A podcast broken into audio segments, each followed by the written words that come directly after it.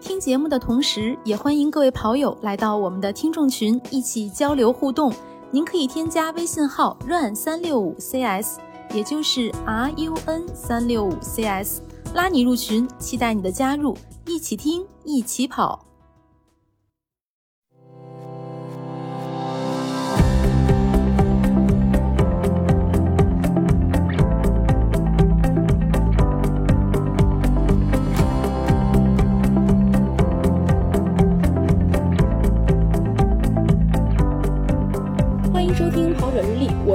菜又爱玩的月亮。Hello，大家好，我是专门坑自己的佳宁。大家好，我是一个周末又晒黑了两度的男子。南哥，你还有黑的空间吗？有的有的，常晒常黑。为什么黑了？因为在刚刚的这个周末，我们三个人应该说是分别组队参加了月山向海崇礼站，组了两个队，嗯也不能叫分别。你和佳宁还在一起，对我们俩在一个队，然后你自己带了我在两两个队是吧？对，嗯两个精英队，呃，不能这么说，不能这么说，就是还谦虚了，谦虚了。没谦虚，真的。商业互我告诉你，对，不不不，我跟跟你们说，为什么没有谦虚啊？确实是组了两个队，现在核实的成绩榜还没有出来，但是有民间的小道消息传来，就说我自己本人所在的那个队叫月亮说，然后他就把我们队的其他四名男队员的名字都写上了，然后写到我的时候就写一个女的，你是有多不出名？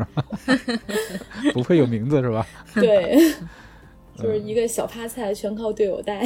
来，我们说说今年的这个比赛吧。对你，你得介绍一下你们的那个队啊。我我这边我刚才介绍了，我自己本人是在一个叫月亮说的队伍，然后由我一个女的和四个男的组成，对。然后我们还有一个全男全男子的队伍，但是也不能说是精英队，因为这届比赛确实是非常之卷。我们赛后讨论了，说为什么一年比一年更卷。就今年大家都很努力，然后最后男子队应该跑了，成绩没出来啊，就目前看应该是第八，然后我那个队呢应应该是第十二，只能说是应该是，因为现在还没有核实的成绩，所以也不敢瞎说。嗯，然后介绍一下你们的队吧。来，我们队长介绍一下吧。啊，对是，佳宁是队长。对是是这个我我们这个队比较临时起意，就是其实赛前大家都没有说非要参加，最早要参加的要带着参加的那位朋友他放了我们鸽子，然后 导致我们在最后时刻换了人，呃，然后我们队因为这个当时队伍里有两个人腰都有点问题，于是突发奇想。起了个队伍名字叫“腰间盘不突出”，对，啊 这个队名也是我们美好的愿景。对对对，其实之前想了很多这个队名，最后决定还是用腰间盘不突出，因为嗯怎么说呢，我们可能去玩的这个心更大一点儿，就是想更有趣一点儿，所以就起了这么一个比较有趣，我们认为比较有趣的队名，因为跟我们队里两名呃腰痛患者 非常之贴合。是的，是的。然后我我们这个队大概就是我跟南哥的朋友们一起组成的，然后原本应该是三女两男的这么一个队伍，呃，实力嘛就没什么实力，对，我们就是玩儿。对，就是基本属于老弱病残那种组合。然后呃，最后呢，呃，换了一个队友，就变成了三男两女，但是整体实力其实应该是差不多，就是在换人前后啊，呃，然后基本上就是玩玩赛吧，也玩完了，玩的也挺开心的。对，玩的相当开心。换人花那二百块钱了吗？别说了，你猜？那肯定就是花了嘛。我听这个语气，哎，我们就是在最后时刻这个完成了这个绝杀，真的是最后时刻的绝杀，嗯对，因为有很多人会问，就关于换队员的这个事儿，到底怎么换，然后需要花不花钱？因为咱们正好换了嘛，所以我觉得就是可以和听众说一下。对，正常来说的话，如果你报完名二十号之前的话，是不需要换人，是不需要花钱的。然后二十到二十七号，如果换队员是需要花钱的。二十七号之后是呃不能换人的。呃，我们是在二十七号换的，非常之卷。行，那咱们接着就说说这个赛前，就出发之前都有什么准备？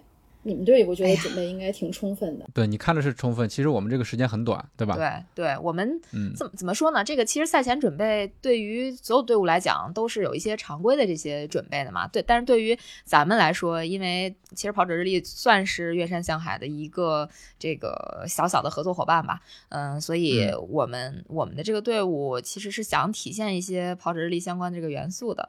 然后我就又冒昧的去找了一下吴哥，在比赛前一周，呃，push 吴哥帮忙设计了 几件衣服，所以就是匆匆忙忙在呃出行前的一天，收到了咱们的这个帽衫儿，这个帽衫儿啊，然后做了这些车贴呀、这些东西。我们应该是当时还是在上一周去防火道拉练那一天，是收到了吴哥的设计，对吧？对其实是在周四还是周五的时候跟吴哥说，我们有这么两句 slogan，想对对对希望他对帮我们设计一下子，包括月姐的又菜又爱玩儿。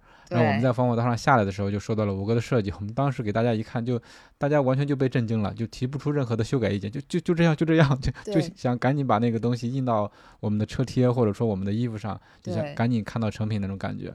嗯对，包括其实别感谢吴哥的设计。对，非常感谢吴哥，因为包括月姐，其实当时也在纠结，到底是要用又菜又爱玩儿，还是另外一个 slogan，最后被我劝说用又菜又爱玩儿了。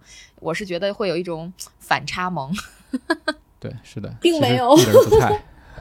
其实一点儿都不菜。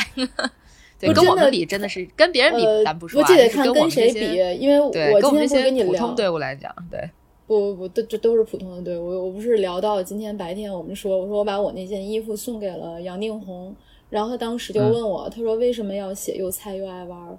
我说因为跟你比，我们就是这颗菜。然后他就在那儿理解了半天。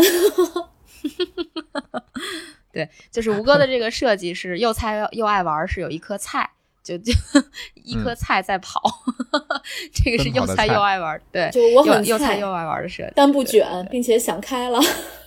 对，哎，那你把这件衣服送给杨丽红，杨丽红穿了之后，那会是一个更大的一个反差，是吧？对，更更反差萌。不知道他会跟谁说，反正我看他当时就很努力的理解了一下这个漫画以及我们正面的那个 slogan，就很很认真的在那翻看了一下这件 T 恤，他觉得元素太多了。对，还是挺好玩的，嗯其实，而且对吴哥是玩的。对吴哥设计的这几件衣服，基本上就是受到了大家的一致好评。嗯，因为我们在照片里边也有一些体现嘛，就就确实是真的很很好看，真的嗯必须再次感谢 一下吴哥。这这个部分也说了很多盘儿，很很是的，久是。的。我估计吴哥一今天晚上一个劲儿打喷嚏。对对对对对，是是是，这个这这在这块儿我们就打个假广告啊。对，因为也没有上线，唯一的遗憾就是只有这十五件，我那时间呃对是一样的，你们那五件是一样的。然后咱们的听众群里面，就以前来我们节目呃贡献过声音的张小喵就说快要不跟我好了，就所有东西都是给他看一下，然后跟他说并没有卖的。嗯，对对对，确实是，就是因为也是只是说赛前忽然突发奇想，就觉得可能对于一个团队的比赛，有一个这个队服一样的东西会比较好玩儿，然后可能会更出片儿，是吧？就现在比较流行的一种说法嘛。嗯然后刚才我说打个软广告啊，就是那个，咱虽然我们粉丝没有吴哥多，但是大家如果要是想看装备测评，可以去 B 站搜索奥尔里奇吴。对，哎，我这个我这个广告打的太业余了。该打的打啊。对，就 HRC 确实是一个很有意思的比赛，就是有很多队伍他们都会定制自己的队服。哎，对，嗯嗯，这也是一个准备的重要的环节。对，有可能是因为是团队赛。对我们其实应该给给我们的听众简单介绍一下这个比赛。虽然这个比赛已经办了六年了，但是在呃在在这个跑圈儿应该说也是有一定的知名度，但是可能还有很多新人不太了解这个比赛，所以我觉得要么嗯月姐就来先来跟我们简单介绍一下这个月山向海中国赛，就是嗯什么 Who to Coast China 这个比赛具体的一些呃介绍吧。背景知识，我我简单说啊，如果说的不准确，你们俩就纠正我；说的不全面就补充。这个比赛是起源于美国，在美国它其实更像一个大聚会和大 party，就是大家可以带着家人或者自己的好朋友去参加。呃，引进到中国以后呢，它首站是落地在崇礼。它其实在美国是十人，十个人做接力，十到中国之后。哦，对对对，到中国以后呢，就变成了，就它落地中国第一个组别，其实开始就是五人一车。呃，首届赛事呢，组委会就请了很多在跑圈儿以及其他别的圈儿还挺知名的人来参加这个比赛，使得岳山向海这个比赛就就一开始就挺热闹的。嗯，这几年我们大家的讨论呢，就是大家五人一车完成，今年应该是一百四十五点几啊，南哥你你做的棒次小助手，对，一一百四十五点145.6公里六，哎，公里的这个路程，五人一车完成整个的这个接力，起点应该是在，呃，因为咱们都住的嗯，你看，你看看佳宁这业务，我就想说花田草海酒店，因为那儿是离塞纳都就对，就是离起点最近的酒店。因为以前这个地方是终点，今年它是从前几年变，它起点跟终点颠倒了嘛，然后现在的终点到了万隆滑雪场。因为我觉得这个更改还是很科学的。以前就是跑跑跑跑到这个花田草海酒店那块儿，路边还有个小河沟啊，就虽然也有个大广场，但总觉得那个气氛差一点。挪到万隆滑雪场之后，首先最后一公里就变成了一个完全的上坡，而且最后顶顶顶顶顶就一路向上，最后顶到了滑雪场的高处，觉得就把整个的气氛烘托到了一个高点。所以这个后来线路改的，我觉得还是挺燃的，挺有意思的。就大概其实这样的一个比赛吧，嗯，补充一下。嗯，对，对，嗯，其实它的经，嗯嗯，佳宁说吧，精髓不精髓留给南哥吧。我说这个比赛其哎实它就是人车接力，就是有四个人在车上坐着，另外一个人在下面跑。然后今年比赛一共是十六磅，每一磅的距离大概是从五点四到十四点五不等。嗯，然后呢，就是大家根据队队员的这个能力，呃，分别给大家分配这个棒次。嗯，然后可能大家跑的这个棒次从一磅到五磅不等，可能有的队员可能跑的更多。就这个都是就是根据每个队的自己的情况去做一个分配。嗯，它是一个团队赛，其实在中国还是说实话比较少见的，除了我们那个西山接力赛之外，哈，这这个好，这个好，不忘夹带私货啊。但确实是就是在中国整整个这个全国范围内，算是呃比较少见的一种。跑步类型吧，嗯，就像月姐最开始说的，它更像是一个 party，就有可能你这五个人，对吧？他这个之前就是认识，就是好朋友，然后大家相约一起来跑这个比赛，也可能是五个比较像陌生的人，大家组一个队，然后一起来呃挑战这个草原天路。这是目前的这个中国赛的一个基本的情况吧。那精华就南哥说一说。其实我觉得你已经说的差不多了，它是一个团队赛。我觉得它最精华的在于，就是它跟普通的马拉松比赛是单人项目是不一样的。你可能一个赛道一个马拉松比赛，你可能反复的去跑，那它给你带来的不一样的体验，赛道上的不同时间给你的一个呃冲击也好，或者感受也好。然后你参加这个比赛，如果说你参加多次的话，那可能你所在的队伍不一样，你跟的人不一样，有可能是你之前比较熟悉的人，也有可能是你今年刚认识的新队友。那每一次的经历，每一次的这个感受，都会跟之前有一个很大的不同，都是一个特别好的一个记忆的点。我觉得这是参加这个比赛它的一个精华所在吧。你就像今年我们临时进补了一位新的队友，没想到他就 他是一个宝藏男孩儿，是吧？一路上承包了各种的这个笑点啊，还有这个稳定输出啊，都特别棒。对对对，嗯而且还有隐藏技能，就真的是 对，各种隐藏技能，这回头可以慢慢说啊。对，对，嗯，然后我觉得这个整个赛前的准备，其实对于这个整个的参赛周期里面是特别重要的。就是你可能自己去参加比赛就自己准备一些东西，但是作为团队的话，你要准备各种各样的东西。你像我们还算是呃老司机了嘛，所以这呃买什么东西都心里有数。但是你像刚一开始组队的，或者说刚一开始参加这个比赛，可能就是一脸懵，你也不知道买啥，你也不知道买多少，是不是？也不知道什么东西是合适的。对，所以说也是一个慢慢学习的过程。对，所以这次你们提前准备的东西合适吗？还挺合适的，说挺实话合适的，对嗯那你们没有没有还挺厉害的多的，也没有少。因为我觉得我参加这么多次了，可能就是总是预估错误，有的东西就买的特多，最后剩下了，嗯，然后有的东西又是嗯不足，到处化缘。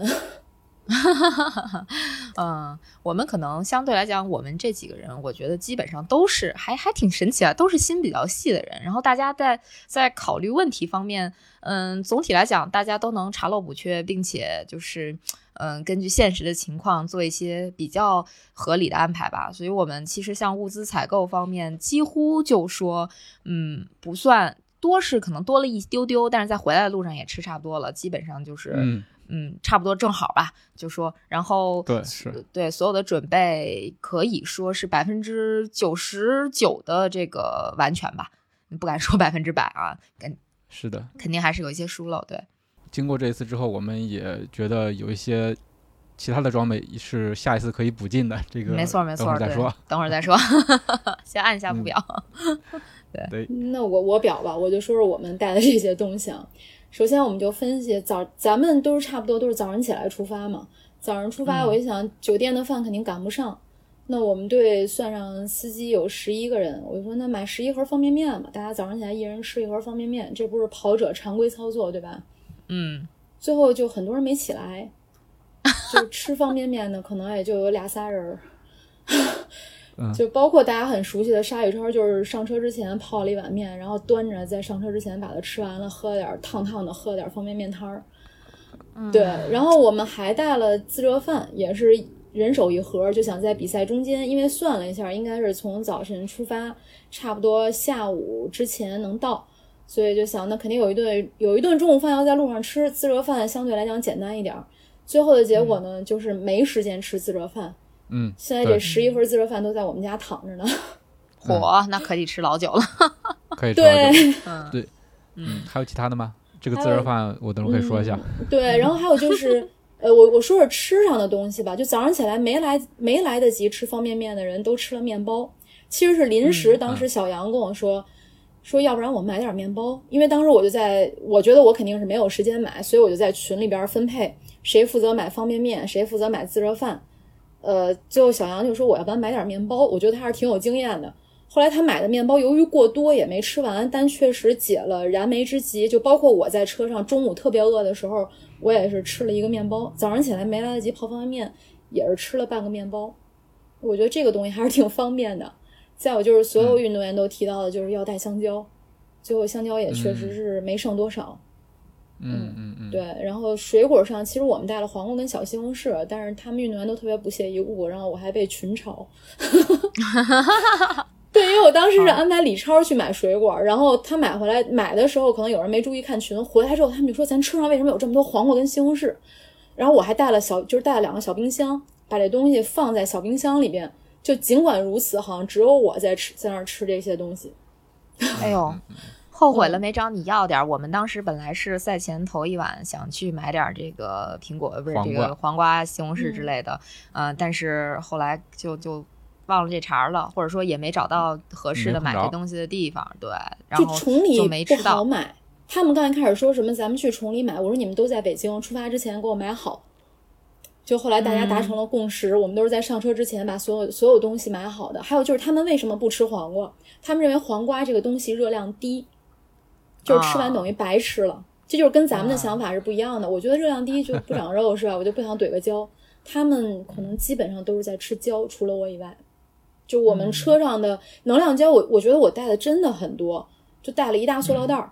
但是最后的结果就是我一路上在不停的找人化缘要胶。嗯，我们倒是胶没吃多少。嗯，这个胶的故事可以待会儿再讲。嗯，也也是故事。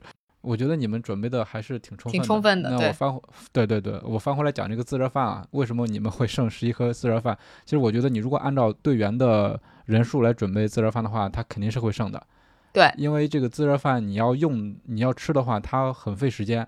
你把它倒进去之后，它估计得至少个十五分钟吧，才能把这个饭完全的给热完。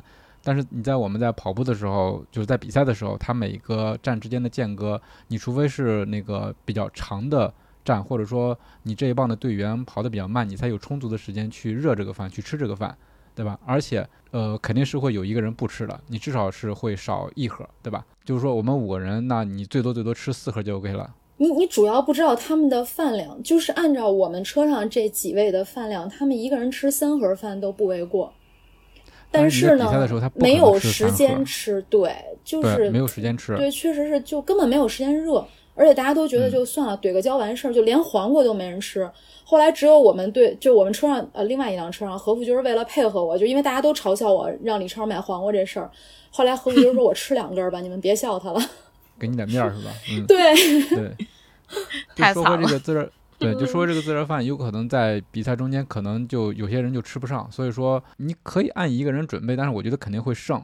对，就是对于普通组啊，对对对，也也有可能你们能吃。对，而且我觉得这个自热饭两个人分一个，我觉得还蛮合适的，对对对吧？你看我们当时吃的时候，就是两个人差不多两个人分一盒，没错我觉得，还挺合适的。嗯，就嗯这样，我们一共也是一个人买了一盒，但最后还是剩了一盒。对吧？对，应该是剩嗯两盒吧。我们当时是，嗯，对对对，是我们队伍中的对对对。对，另外两个男士他们吃了两盒，然后我跟南哥我俩吃了一盒，因为我应该是呃吃完之后的下一棒我要接，所以我不敢吃太多，不敢吃多，对，嗯所以我就就扒拉了几口，剩下就是南哥，因为我跑完之后就是南哥的棒子，也没法吃太多。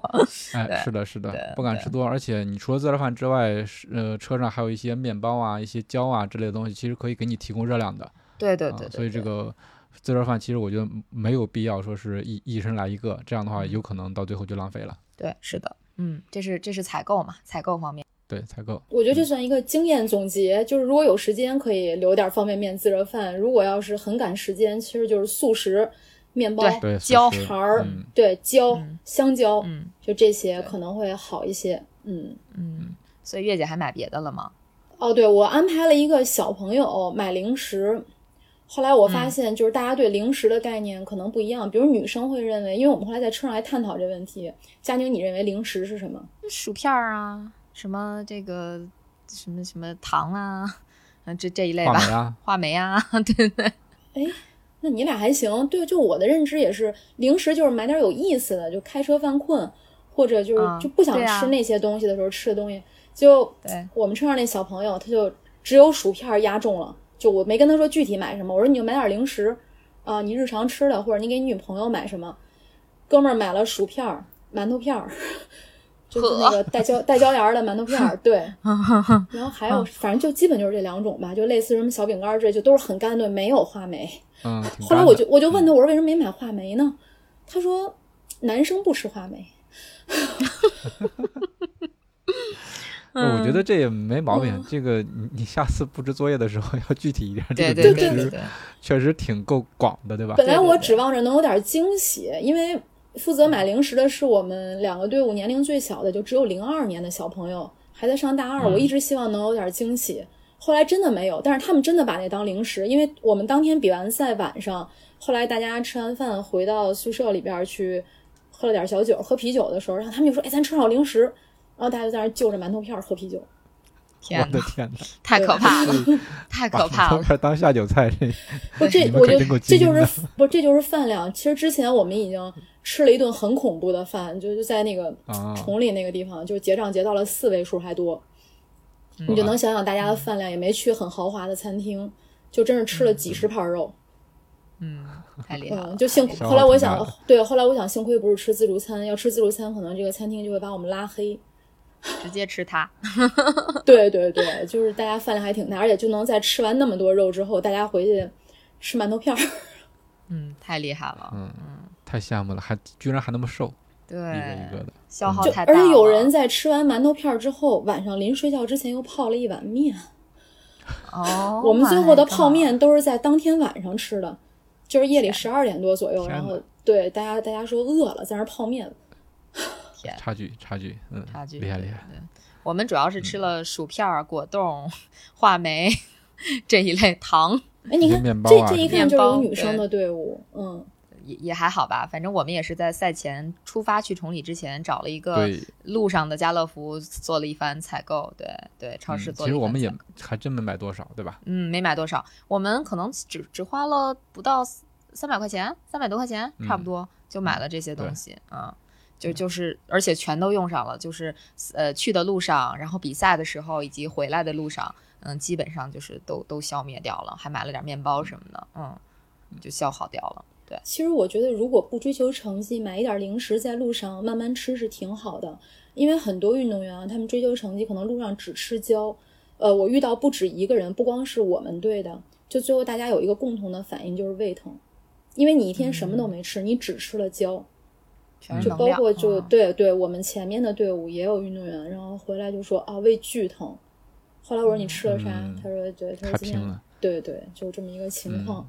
所以想享受比赛 和追求成绩，可能对就是不一样的选择吧。赛前，嗯嗯，真是策略不一样。我其实我觉得你即使是追求成绩，你在车上等的那会儿，也可以稍微吃点零食嘛，是吧？没心情，但是。他们都是在 很焦灼的状态，不像我们。不过，其实我们在比赛中的时候吃这些，呃，不管是吃什么面包啊，或者说什么饼子啊这些东西，吃的时候，其实目的也是为了后面几棒去积蓄能量，也没有说真的是完全吃吃零食的那种乐趣。嗯，并不是，并不是说像大家想象的说，哎呀，我这会儿看着我队友在下边跑，那我吃点薯片吧，喝个咖啡吧，喝个饮料吧，嗑个瓜子吧。其实完全不是那种心情，只有在来。回的那个呃，就是到到张北和从崇礼回北京的这个路上，可能大家是那种休闲的心情。但在比赛中，其实心情是完全不一样。你吃这些东西，完全也是为了比赛，只不过是没有那种竞速的心而已。就是说我我哎，这个我赶紧吃吃点什么胶，迅速补充能量。我们想的更多的可能是说，别下一棒跑了低血糖了，得先吃点儿，可能是这种心态。对对对对对。嗯，赛前的采购说差不多了，我觉得是不是可以聊一下这个？哎，你们今天跟我说有一个关门时间的事儿，我不知道是吗？对，你看你现在也不知道，对 你现在也不知道。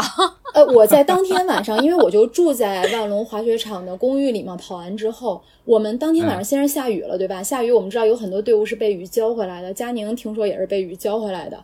后来等雨停了之后，我们刚吃完第一顿晚饭，对，就是大家吃了个火锅，刚吃完第一顿晚饭。对，晚饭一共吃三顿嘛，一顿一顿火锅，一顿在宿舍里边喝酒就馒头片儿，第三顿就是大家各自回各自的屋里泡面。对，呃，在第一顿晚饭和第二顿的间歇，我就和孟祥奇还有孙小阳，我们就去现场溜达了。当时已经是一个收工的状态，就是应该是已经关门了。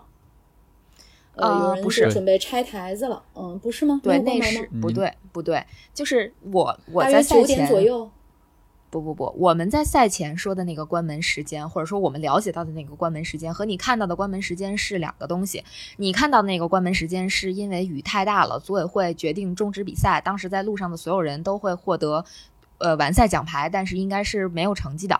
这是当时组委会的通知。对对对对，比赛就叫停了。是这么一个关门，嗯，但是我说的关门时间是什么？我说的关门时间是，其实，在组委会的参赛手册上，每一个接力点它都会有一个强制关门时间。比如说，第一个接力点的强制关门时间是七点十分。我我估计，基本上，我觉得百分之九十的队伍。我我觉得我可能都说少了，都没有注意到这个关门时间的事情。嗯，我是怎么忽然知道关门时间这个事儿的呢？是因为我我是队长嘛，我在那个领队群里，有一天就猛地看到刷消息的时候，看到有人说，哎，这个比赛有关门时间吗？然后就有人说有啊，你看这个呃参赛手册呀。然后呢？我应该是在赛前大概两三天左右，我看到了这个，我就赶紧去看这个参赛手册。因为以前，呃，说实话，之前参加过月山向海，但确实对这个所谓的关门时间没有任何概念，或者说就没有遇到过这种情况，我就赶紧去看。结果我我去看了之后，我第一反应就是完，我们队。第二棒就得被关门，都不用再等了，因为我们是五点四十出发，第一棒是呃七点十分关门，第一个接力点七点十分十分关门，也就是意味着我们第一棒要跑到呃好像是我们是五点四十出发，好像是要跑到哦第一棒是七点关门，我们要第一棒跑跑到四十多分钟是没问题的，但是到了第二棒，它那关门时间就变成了对就就很紧张了，我就一定会关门。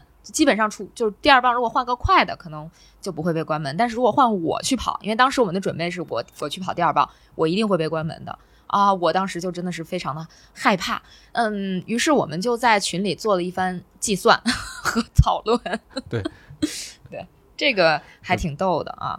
对，本来还是一个比较轻松的氛围，因为参加月山下海这么些年就没有听说过关门时间，或者说有队伍被关门，所以可能大家这个。的所有的精力都在都集中在那个预估的时间了，对吧？对，它有一个预估时间的提交，而且是有正负三小时的一个误差，所以我们都在关注那个时间，计算那个时间。而且规则也是说，你如果是在这个正负三小时之间的成绩是有效的，调出的这个区间是无效的，那我们就以为你这个最终的时间是跟这三小时有关的，跟你预估的时间是有关的。万万没有想到它有一个关门时间。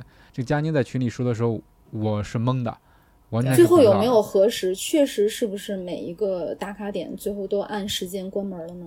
核实了，是确实有过，确实有关门时间。有人有人会被关在打卡点之外吗？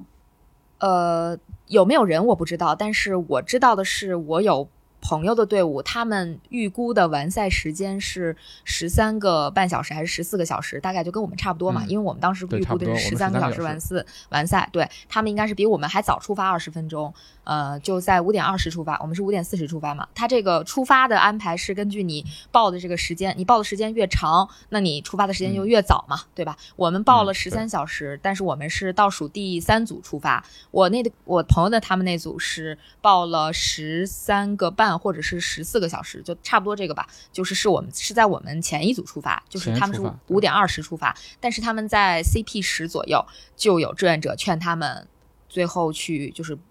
不要完成比赛了，劝他们上收容车。但事实上，他们最终完赛的时间是十三个半，就这个其嗯。实可能是相对不那么合理的地方，但最后他们确实是没被关门啊，这这个必须要说明，他们完成了比赛啊，嗯嗯，但是这个总体算下来的话，其实嗯，一是大家没有关注这个关门时间，所以可能不太知道关门这件事儿；二是他。就算关注了关门时间的话，嗯，算下来可能这个关门时间也不是特别合理。我觉得组委会应该也会意识到这个问题，所以我我觉得应该是不会有队伍被关门的强。制退赛或者对，没有强制退赛，对对对对对，我觉得这可能是说一下。对对对，我觉得这个可能是这个一个比较呃大的算 bug 吗？或者说或者说可能嗯是相对比较各种因素吧，对对我觉得是各种因素造成的一个点。因为一开始大家就关注在那个正负三小时了，然后可能大家为了早出发或者晚出发，然后时间报报的就有点夸张，会稍微算一下，有的人可能是想就我多睡会儿，我晚点儿走。对，然后有的人可能想说我想早出发，早出发我凉快点儿。对，所以想法不一样，可以充分利用这三小时。就你俩不说，我根本没注意到每个点儿还有关门时间。对，我觉得这还是相对人性化吧。嗯，嗯嗯，所以说对它那个关门时间的设置就跟这个正正负三小时就没有关系了，它可能就是按照比较精英或者说速度比较快的那种时间来设置的关门时间，所以就造成了这种冲突。嗯，所以说我们也希望组委会以后会对在这方面有所有所改进吧。可能嗯也是因为头一次发现还是怎么着，就是没有强制的去执行，但是这个规则在这儿，嗯，就是以后有一个更好的处理吧。对我也有朋友的队伍，他们就相当于每一棒都是压着这个关门时间去出发的，就是他们是相当于他们一到这个点儿就要撤摊儿了，就是这样的一个一个状态，就是也非常的紧张。我也是在到了之后提醒了他们一下，因为原本他们其实是实力很强的队伍，后来因为他们有其中有一个人没来，就变成了对没来的那个人四个人是吧？那个。对，这这哦四个人跑，这四个人跑其实还是挺吃吃力的。说实话，这个、嗯这个五五人比赛，四个人跑真的是挺挺挺累的，肯定是达不到这种赛前的这种预期吧。然后他们就非常非常之紧张，嗯，然后嗯，我跟他们说关门时间，他们当时也是属于心里一惊的那种状态，说怎么还会有关门时间？但确实，如果 CP 点儿撤了，没人打卡，那你整个的那成绩就没成绩了呀。对，就没有成绩了。所以对对对，就是，其实大家还都挺幸运的，赶在这个打卡点儿撤之前到了。呃，对，但我觉得这个应该是组委会它是有通告的，就是呃，比如说我，因为我在最后一个打卡点的时候，我是听到组委会在就是每一个打卡点之间，它会有互相的一个沟通，比如说现在还有多少多少支队伍在这个路上，然后有通过了多少支队伍，他们都是有这个记录的，因为他们肯定要保证，首先人不能丢嘛，不能出事情嘛，嗯对吧？所以他肯定要不断的去 check，然后呃，肯定要等最后一个人，就或者说他们认为的最后一个人到达了这个打卡点，才能去决定说到底是这个人关门，还是说让这个人继续跑到下一个点去，就是这样子的。肯定是很多东西、很多政策或者说很多规则会在比赛的这个过程中动态的去做一些调整。不然的话，对，如果说真的出现这种关门的情况，呃，我觉得对于参赛者来说，可能不会是一个特别好的体验，因为嗯，就像咱们说的，可能在领队群里其实五个人，我觉得一个人被退赛还好，对，就是五个人的，大家一下就都跌落到谷底。对对对，会会觉得很难受。大老远跑过来是吧？做了这么长时间的准备。对对对，其实其实我在跟我我也有跟组委会的人去反映这个事。我我当时说的就是，我说其实其实如果说我们真的被关门的话，我们我们不会去说找组委会去呃理论啊或者怎么样。但是呃，就我我肯定会遵守遵守这个比赛的规则，遵守规则。对对对，但是我觉得这个规则中它是有一点点漏洞的，我觉得需要跟你们去反映一下这个情况。嗯，然后呢，就希望不要去造成比较给大家造成比较大的困扰。呃。其实这是我们赛前会感觉压力非常大的一个地方，因为我我们本着来玩的这个 想法，因为我们当时报的是十三个小时完赛嘛，然后我们预计说可能也许是十四个小时完赛，觉得还挺轻松加愉快的。结果没想到，如果我我当时算，我记得我我在群里算，我说我们要全程平均配速要达到五二幺才能呃保证不被关门。就是今天我又复盘了一下这个比赛，我看了一下，其实我们如果要是严格按照关门时间的话，可能我们在第五 CP 五，就是第五个接力点应该就被关门了，我们就相当于就是，嗯，我我跑完那一棒对吧？对对对，就就完事儿了，我们就被关门了啊。就这还是一个比较有意思的事儿啊！这是赛前可能我们比较纠结的一个地方。然后，嗯，当然了，我们就是纠结了大概得有一整天的时间，然后又 确实是对对对，然后跟组委会反反映了情况之后，又互相安慰了一天，嗯，然后就踏上了这个征程。对对对，而且我觉得现在大家报这个时间报的也太集中了，因为我们报十三个小时，感觉不会那么晚出发，对吧？没想到，对对，就我们相当于倒数第三那一批次，那真的都是精英了。没错，我们按以前的说法来说，是吗？对对对。今年就是会觉得很卷，就去年我们我们一队啊，就男子队的这个成绩应该是能排到第三名，今年是第八啊，就这不是确认成绩，我再说一遍，就八小时四十二分，男子组回来。只能排到第八名，但你们预估的还算准。对我们预估的应该是相当准，因为这个总总的来说，其实今年的这个参赛队伍是比往年要多很多的。然后我们就是去年应该差差不多不到三百个队吧，然后今年应该有接近五百个队，或者说五百多个队，五百多个队，因为我看还有五二零的号。那五二零那五二零那应该是特殊的号，但是还有一些公益队伍，对，公益我是公益队，公益队有号。呃，对，谁跟你说谁跟你说公益队没号呢？我的两个队伍都是公益那我就看错了，我看那那应该是号码簿上有号，然后又写了公益。对，先写公益俩字，竖着写的，然后后面是号码。对，对对对对，那我记错了。对，应该是有可能是五百多个号，因为在五百以外也见着了别的号。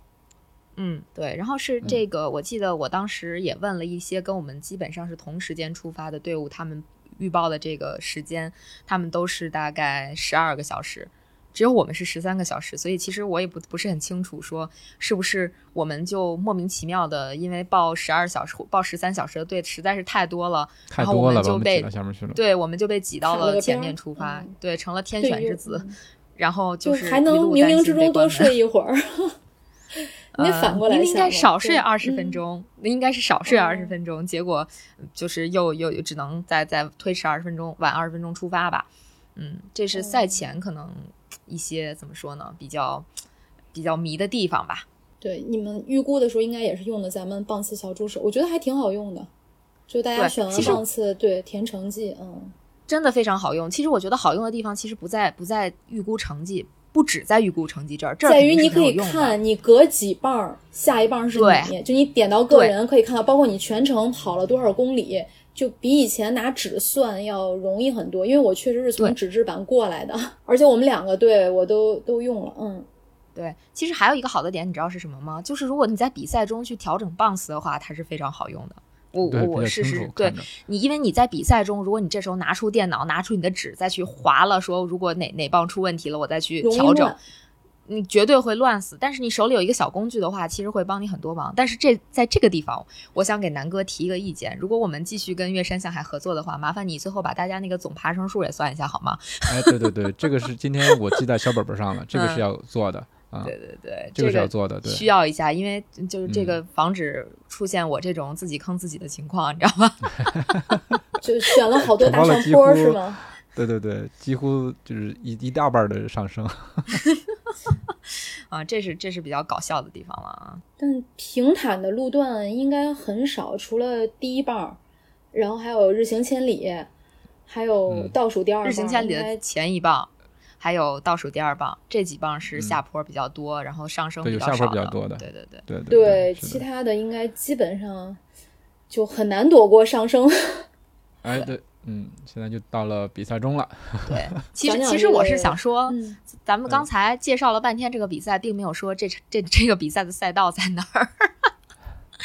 草原天路呀，对对对，就是其实这个也嗯也应该介绍一下，因为如果说你居住在这个北京周边吧，你可能真的应该听说过这条特别著名的这条呃景观大道吧，草原天路，就嗯位于张北县嘛，呃或者说就是从张北县往过开会比较近一点儿，然后一直能开到几乎开到崇礼吧，就是有一条这种连接的这种特别漂亮的草原上的这么一条呃景观公路，起伏的嗯，起伏的景出片儿的。一个地方。嗯，对对对对对，照片真的是非常漂亮，好多大风车，一望无际的嗯草原，对，然后天路在这个草原中间绵延起伏。嗯，对嗯，我们在比赛中间也在讨论，就是这个大风车给这个景致增添了不少的这个不一样的地方，而且嗯你拍出来的时候感觉也不一样。呃，没错山，然后云，然后跑者以及大风车，就是奇妙的组合。而且就是我们跑友上来之后，大家知道今年比赛特热，去年很冷，嗯今年很热。上车之后我问他们，我说热不热？然后他们说不热啊，这么大风车给吹着呢，怎么会热呀？这个太逗了这。是开玩笑了，这是。嗯，对对，热是真热。热是挺晒的，真挺晒的。但是有几棒，它那个因为跑步那天是一个多云的天气，就是嗯它有有几个棒次，反正我跑的时候至少有两个是还是挺凉快的。对但是其他的时候，太阳直射的时候，它虽然温度不是特别高，但特别晒。对对对，我觉得我跑的这几棒都挺凉快的，基本上就是可能晒了不到两公里的太阳吧，但是也晒伤了，就说明草原天路的这个这个阳光还是很厉害的。就很很厉害。我其实对我还是做了防晒的，结果都晒伤了，也是挺挺神奇的啊。因为这个阳光太毒了 要么我就黑了两度呢，很嗯明显。对对对对对，主要南哥跑的棒次太多了，作为一个腰突患者是吧？这听出来了，南哥跑的棒次多，然后佳宁跑的上坡多。上坡多，对我我我主要是下坡多。对，南哥其实其实我们在安排棒次的时候，就是安排棒次也是一个很很好笑的事情啊。就是我记得当时我们队安排棒次的时候是在群里大家讨论，我就说你们先选，然后剩下的给我。嗯，对我先给南哥选了，对，结果真的最后扔给我的棒次就没有下坡，几乎全都是上坡。嗯，我我看了之后，其实我内心是崩溃的，你知道吗？但是我想了想，话我都放出去了，我也不好再再收回来。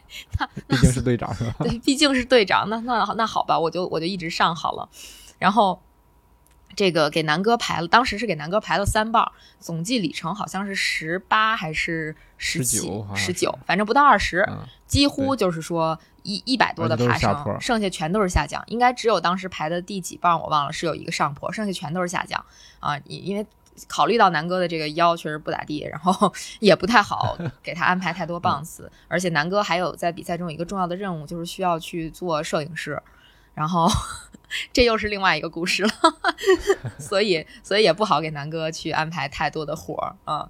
然后，但是比赛中呢，我们就也是出现了这种调整的情况，这调整完了，我发现我把自己逼得更狠了。不知道月姐他们这个你们队在这个做棒次安排的时候有没有什么故事？有没有临时调整？对没有，我们完全按原计划执行的，没有任何对，没有任何两个队都是啊，对，两个队都是，但时间稍微有一点。我第一个队报的预计预计完赛时间是九小时十分，呃，但是最后完赛是八小时四十二分嘛，但是棒次是完全按照这个棒次跑的。呃，嗯我们队我报的是九个半小时完赛，最后完赛时间是九小时二十三分，也是完全按照棒次跑。但当时会有一些，呃，比如说我们我们第一棒就是男子组第一棒派出的是孙晓阳，因为大家知道六点二十这一棒出发的应该都是精英选手，然后这次国内确实也去了很多高手，就专业队的呀都去了。我就想，我们想看一看排名，就大家掰一掰手腕能掰成什么样儿。呃，所以就把第一棒给了孙晓阳。然后包括比较能跑坡的，你像我们男子组跑坡的，就是何富军儿，大家知道在崇礼嗯幺六八的时候，他就是大坡王。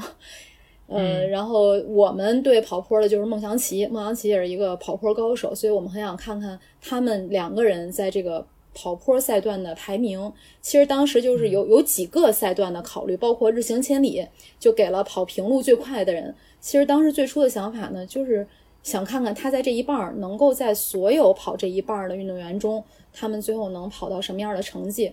而且当时我们队其实有一个想法呢，是想让我跑，就是最后一棒是待定的，就是要不要让我跑最后一棒。说如果我们跟混合组第二名的成绩拉开很长的话，呃，就让我跑第二棒，因为那样的话他们可能 就混合组，呃，但是确实是拉开了一个多小时，可是当时是算不出来的，就没办法，我们我们当时不知道为什么被放到了男子组，就至今现在在成绩榜单上，我们还是在男子组，就混合组找不到我们，所以当时没有算出来，所以最后一棒就没让我跑，但是路上他们一直在吓唬我，就跟我说做好准备。哎呀，你听听嗯这个月姐队的棒次安排和我们就是完全不同，我们就不考虑大家的这个配速，我们主要是配速考虑或者说是特点，对吧？对对，我们主要是基本谁有上是毛病轮。着来的，就是 one by one，基本上就还是轮着，但是会问会问一下特点，因为有的人就喜欢下坡，啊、有的人就喜欢上坡，对，就是状态不一样。我们队友跑得很快的人，但是他一遇到上坡，他立刻就摆了，就没有办法，你只能给他平路。就属于摆烂那种，都比我们这个走路快，比我们跑上去快那种。没有人摆烂，因为团队嗯赛真的就是不会摆烂的。你你，因为你如果你摆烂，会有四个人骂你。你自己的比赛，你摆烂的话，你只要说服你自己就可以了。嗯非常卷。还真是，就是就我们虽然就是没那么精英，没那么快，其实也真的是不会摆烂的。就包括我这个嗯腰突患者，就是我在跑的前一刻，我还不知道我的腰到底行还是不行，因为就包括上周去防火道拉练的时候，我还一直就没敢跑，就是一直走着嘛，就怕我的腰再出问题。但是真正去跑的时候，一旦发现自己腰还行，那我还是说是尽量的去去去去提速，而且包嗯括我们队里就是有各种状况嘛，呃不舒服啊什么的，但是只要是自己的棒次，那跑的都是相当的卖力。对对对，我们的状况最后主要是说南哥这个腰不行，但是事实证明南哥的腰还挺好啊、另外一个嗯状况是我们队伍的另外一个、呃、女孩儿，她来大姨妈了，所以就不太嗯舒服。其实是在赛前还吃了止疼片儿的，就非常非常拼了已经。呃，当时本来安排她是跑三棒，结果最后临时调整了一下，呃，她就跑了，就是跑了两棒，但是她那两棒。都不是简单的棒次，都还挺难的。然后南哥就是临时接过了重任吧，就跑了四棒，嗯、但是四棒其实加起来二十七公里吧，不算是在我们这个、嗯在在我们这些人里边应该是排在第四位的，嗯，嗯，但是这个怎么说呢？我今天算了一下，南哥这四棒爬升大概三百多，下降嗯下降多一点，下降可能有五六七百，差不多这样。嗯啊，差不多。就我们的状况主要是在这儿，就临时大概在第四棒的时候开始做了一个调整。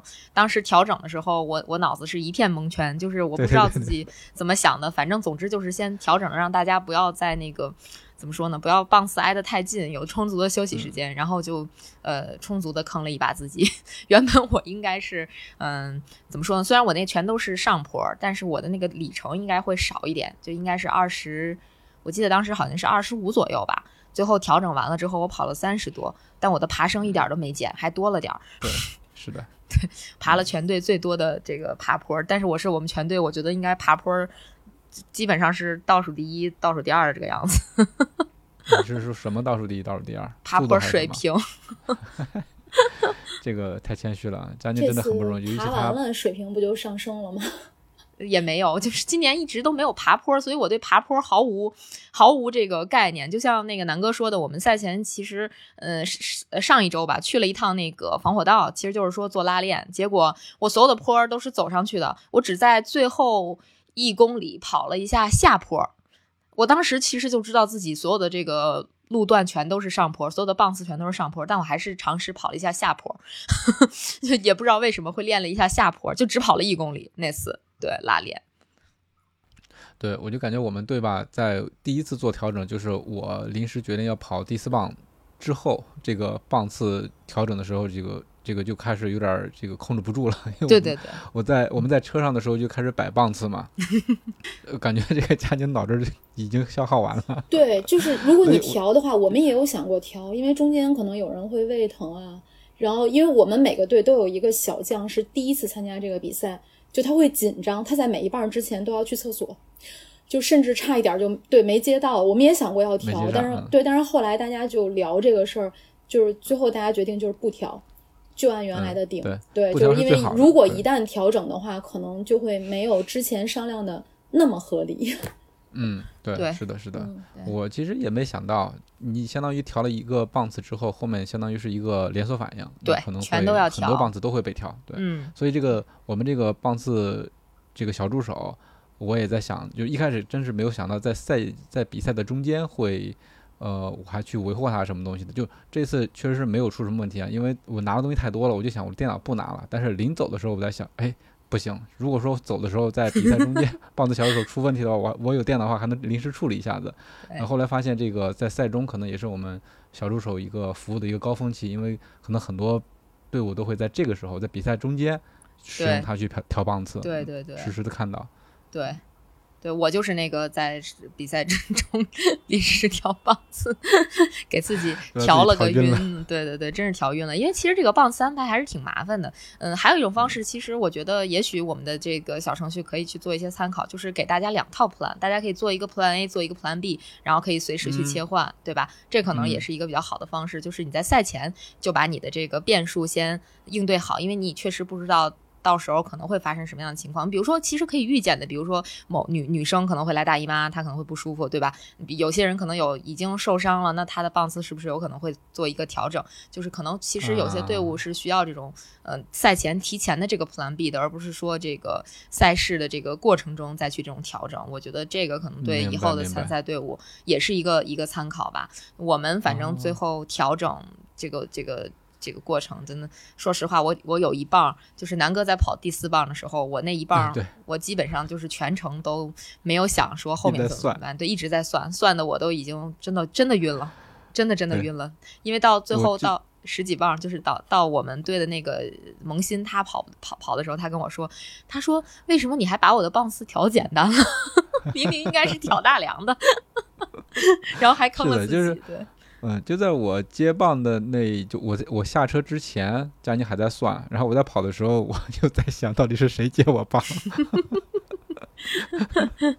对太逗了。对，这是挺好玩的，啊。然后说到就是摆烂这个事儿，我不知道你们有没有，就是自己虽然不允许自己摆烂，但是因为今年确实跑得很辛苦，因为天气热嘛，其实还都是很，反正我们我们车上都挺心疼队友的。就是我在跑的时候，呃，梦梦平时是我的教练嘛，他就会当时跟我说，他说不行你就走，因为当时中午一点多，我那棒儿刚一起有一个一公里多的上坡，呃，我就我就我就想我肯定我我不管怎么样，我再慢我也不能走。虽然我最后没做到我说的承诺，我说我一定在五分配以内回来，但是我就肯定不能走。但是他在车上，他开着车从我那儿过着，他就跟我说：“不行，你就走，天儿太热了。”就是就是这么一个状态。然后梦梦在跑最后一棒的时候，呃，当时我感觉他有点要热晕了，然后我也在车上跟他说：“我说不行就走吧，我说无所谓啊，拿第几都行。”就是其实。就是大家在这个比赛都是严格要求自己，然后嗯对别人都稍微会宽松一点，嗯，对，这个我特别同意。嗯，是吧？老怕队友出事儿，嗯。对对对，哎，其实我想说，梦梦真是挺挺暖男的感觉，就是挺好的一孩子。对，我觉得月姐带的这帮小兄弟们都是还都挺不错的小朋友。嗯嗯，对嗯，特别好，这个后边可以讲点故事，嗯，对，其实就是真的说到这个跑的这个时候，真的就是到到自己的时候严格要求，到队友的时候就一个劲儿在喊这个哎对，慢点儿，不着急慢点，儿，不着急。对按自己节奏来。对对我我可能除了骂了小沙以外，其他人我都是跟他们说没关系，我说咱就出来玩儿，跑第几都行。就比如没跑好，他们也会复盘。对，我得表扬一下小沙，小沙在赛前说那个。你你们什么时候起跑呀？我说我们五点二十。他说啊，那第三棒就追上你们了。然后 结果呢？然后第二棒，结果第二棒就是我跑第二棒嘛，对，呃，嗯结果应该差不多是第三棒追到的。然后我跑第二棒的时候，应该是结果是在第四棒吧？第四棒，那可能对不是李超超的我吗？对对对对对，那就对了。那小沙那棒儿，小沙他自己的个人第一棒儿没跑好，我要说，呃，这个啊其实就是可以讲故事了，因为当时对小沙跑的第三棒儿，他们男子组，啊我就我们呃月亮说的对，男子组第二棒是周清盛，零二年的小将，我说那买零食那位小朋友，他当时嗯发挥非常好，在第二棒反超了许王，哇哦，就能力非常。强，对，追反超了许王。然后当时小沙接棒的时候，我们那个队比许王那个队大约要快将近一分钟五十多秒。但是小沙那一棒可能因为是他他的第一棒，所以他状态没有跑起来。然后呃，许王那个队的第三棒是王涛跑的，王涛当天的 状态非常好，而且就是挑大梁的状态，就是上坡嗖嗖嗖，下坡都是嗷嗷抡的那个状态。最后，王涛把棒交给他的队友的时候，比小沙快了将近两分钟，就等于反超三分钟这一，对对，这一棒。前后差了三分钟。对，就但是小沙后面后面他又挑起了大梁，就前面跑坏了，然后那一棒我就回来劈头盖脸的骂，还好没有影响，对，还好没有影响到他的情绪，因为我们队还有大坡王何福军嘛，何福军因为在上上周刚跑完百公里，在上周又去银川又比了一个越野赛，所以他身体没有恢复过来，他那一棒没有发挥好，小沙在他后面跑，跑了一个十一公里的路程，那一棒后来小沙当时就跟他说，军哥，我给你追回来，后来他果然就追回来了。就我我要我我是想夸一下小沙是什么呢？就是他跟我说第三棒会追上，但是他第二棒这个他们的车路过我的时候，我不是跑第二棒吗？小沙还在给我加油，说佳宁姐姐加油。这个这个大家都知道，因为其实越山向海的这个每一个棒次，说实话啊，你越往后起跑你就越孤独，因为这个可能慢的在你前面很久，然后快的呢可能在你后面不久就要追上你，但是你的前后很有可能在一段时间内是没有人的，包括也没有嗯观众，因为草原天路嘛，就是不是路过村子那种，所以呃就比较孤独寂寞。你这个路上如果有，但凡是有认识你的人，或者说不认识你的人，从车里出来给你喊个加油，其实还是挺振奋的吧。就这个就是要谢谢谢谢小沙，哈给我加油。嗯，嗯，虽然他给我加油没有起什么卵用 一点作用都没有吗？我觉得还是挺有用的呀，没没有，我第二棒就是就是有点干扰。摆了。我就我我们队一直在那儿跟我说话，我就一直在冲他们摆手，那意思赶紧走吧，别挡着道，赶紧走，别跟我说话。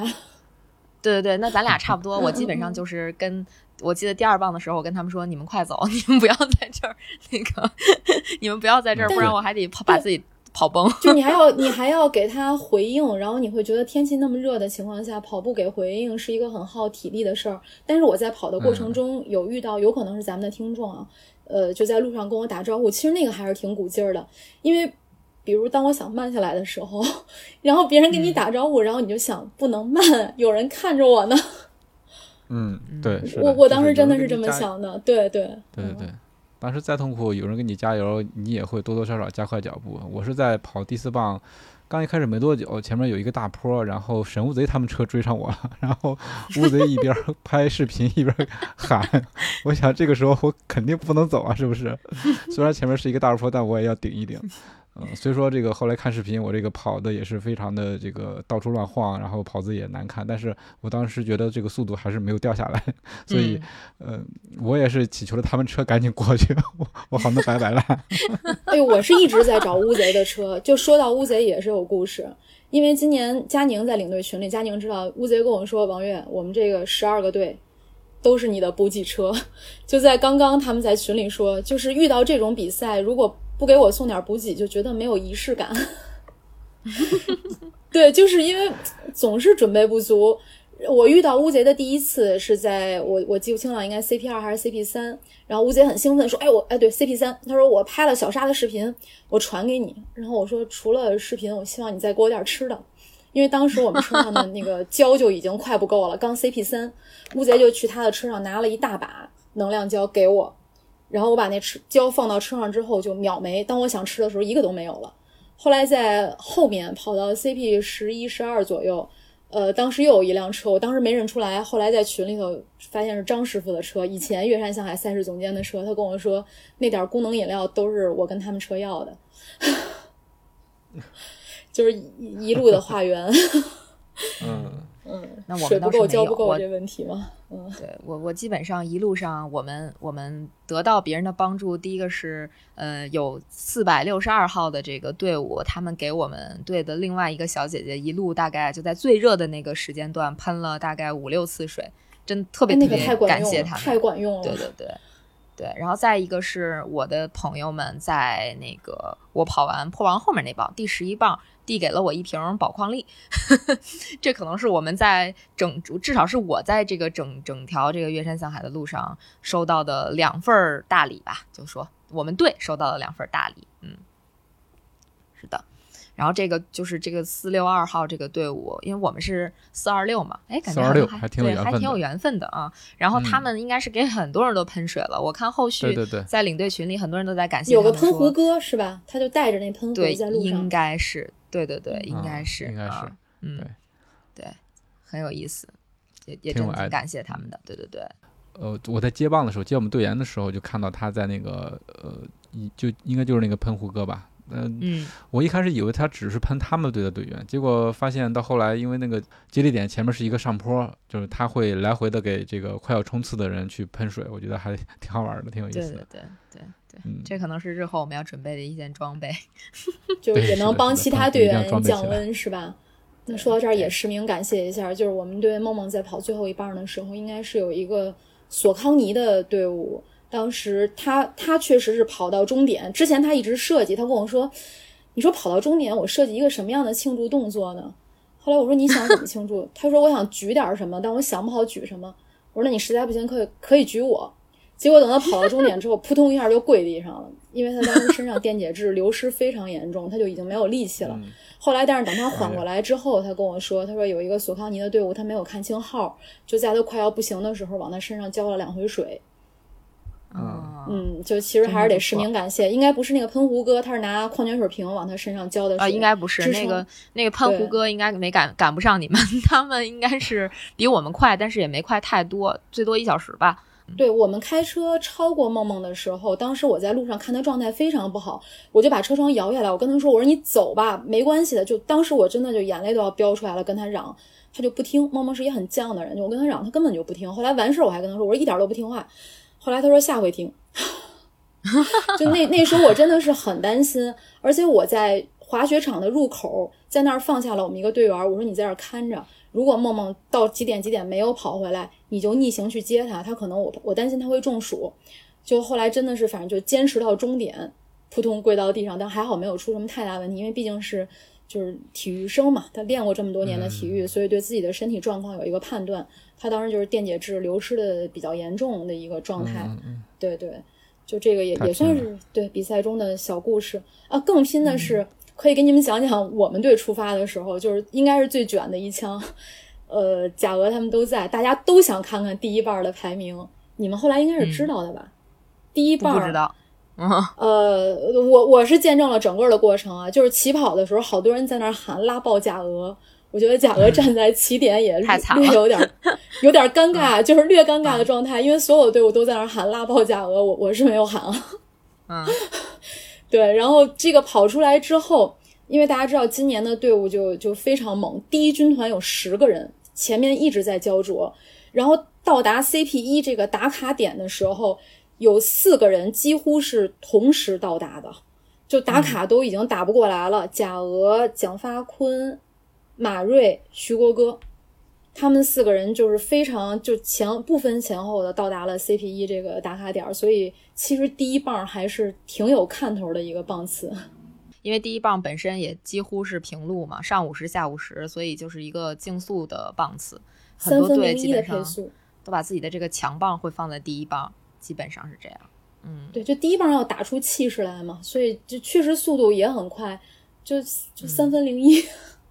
太快了，确实是太快了。我看了一吓人了。对我去阅览了几个这个强队的那个配速，基本上就是我我觉得就是我们队最最厉害的人跑下坡，他们跑平路可能都追不上，所以 这个不能比，不能比。这个这个大神队伍和我们普通人的队伍关注点都是不一样的，就是大家这个在在这个赛比赛中关注的点都是不太一样的。你像我们队的呃这个萌新吧，他就说，其实他最想说的是，他跑日行千里那棒的时候，就是一直。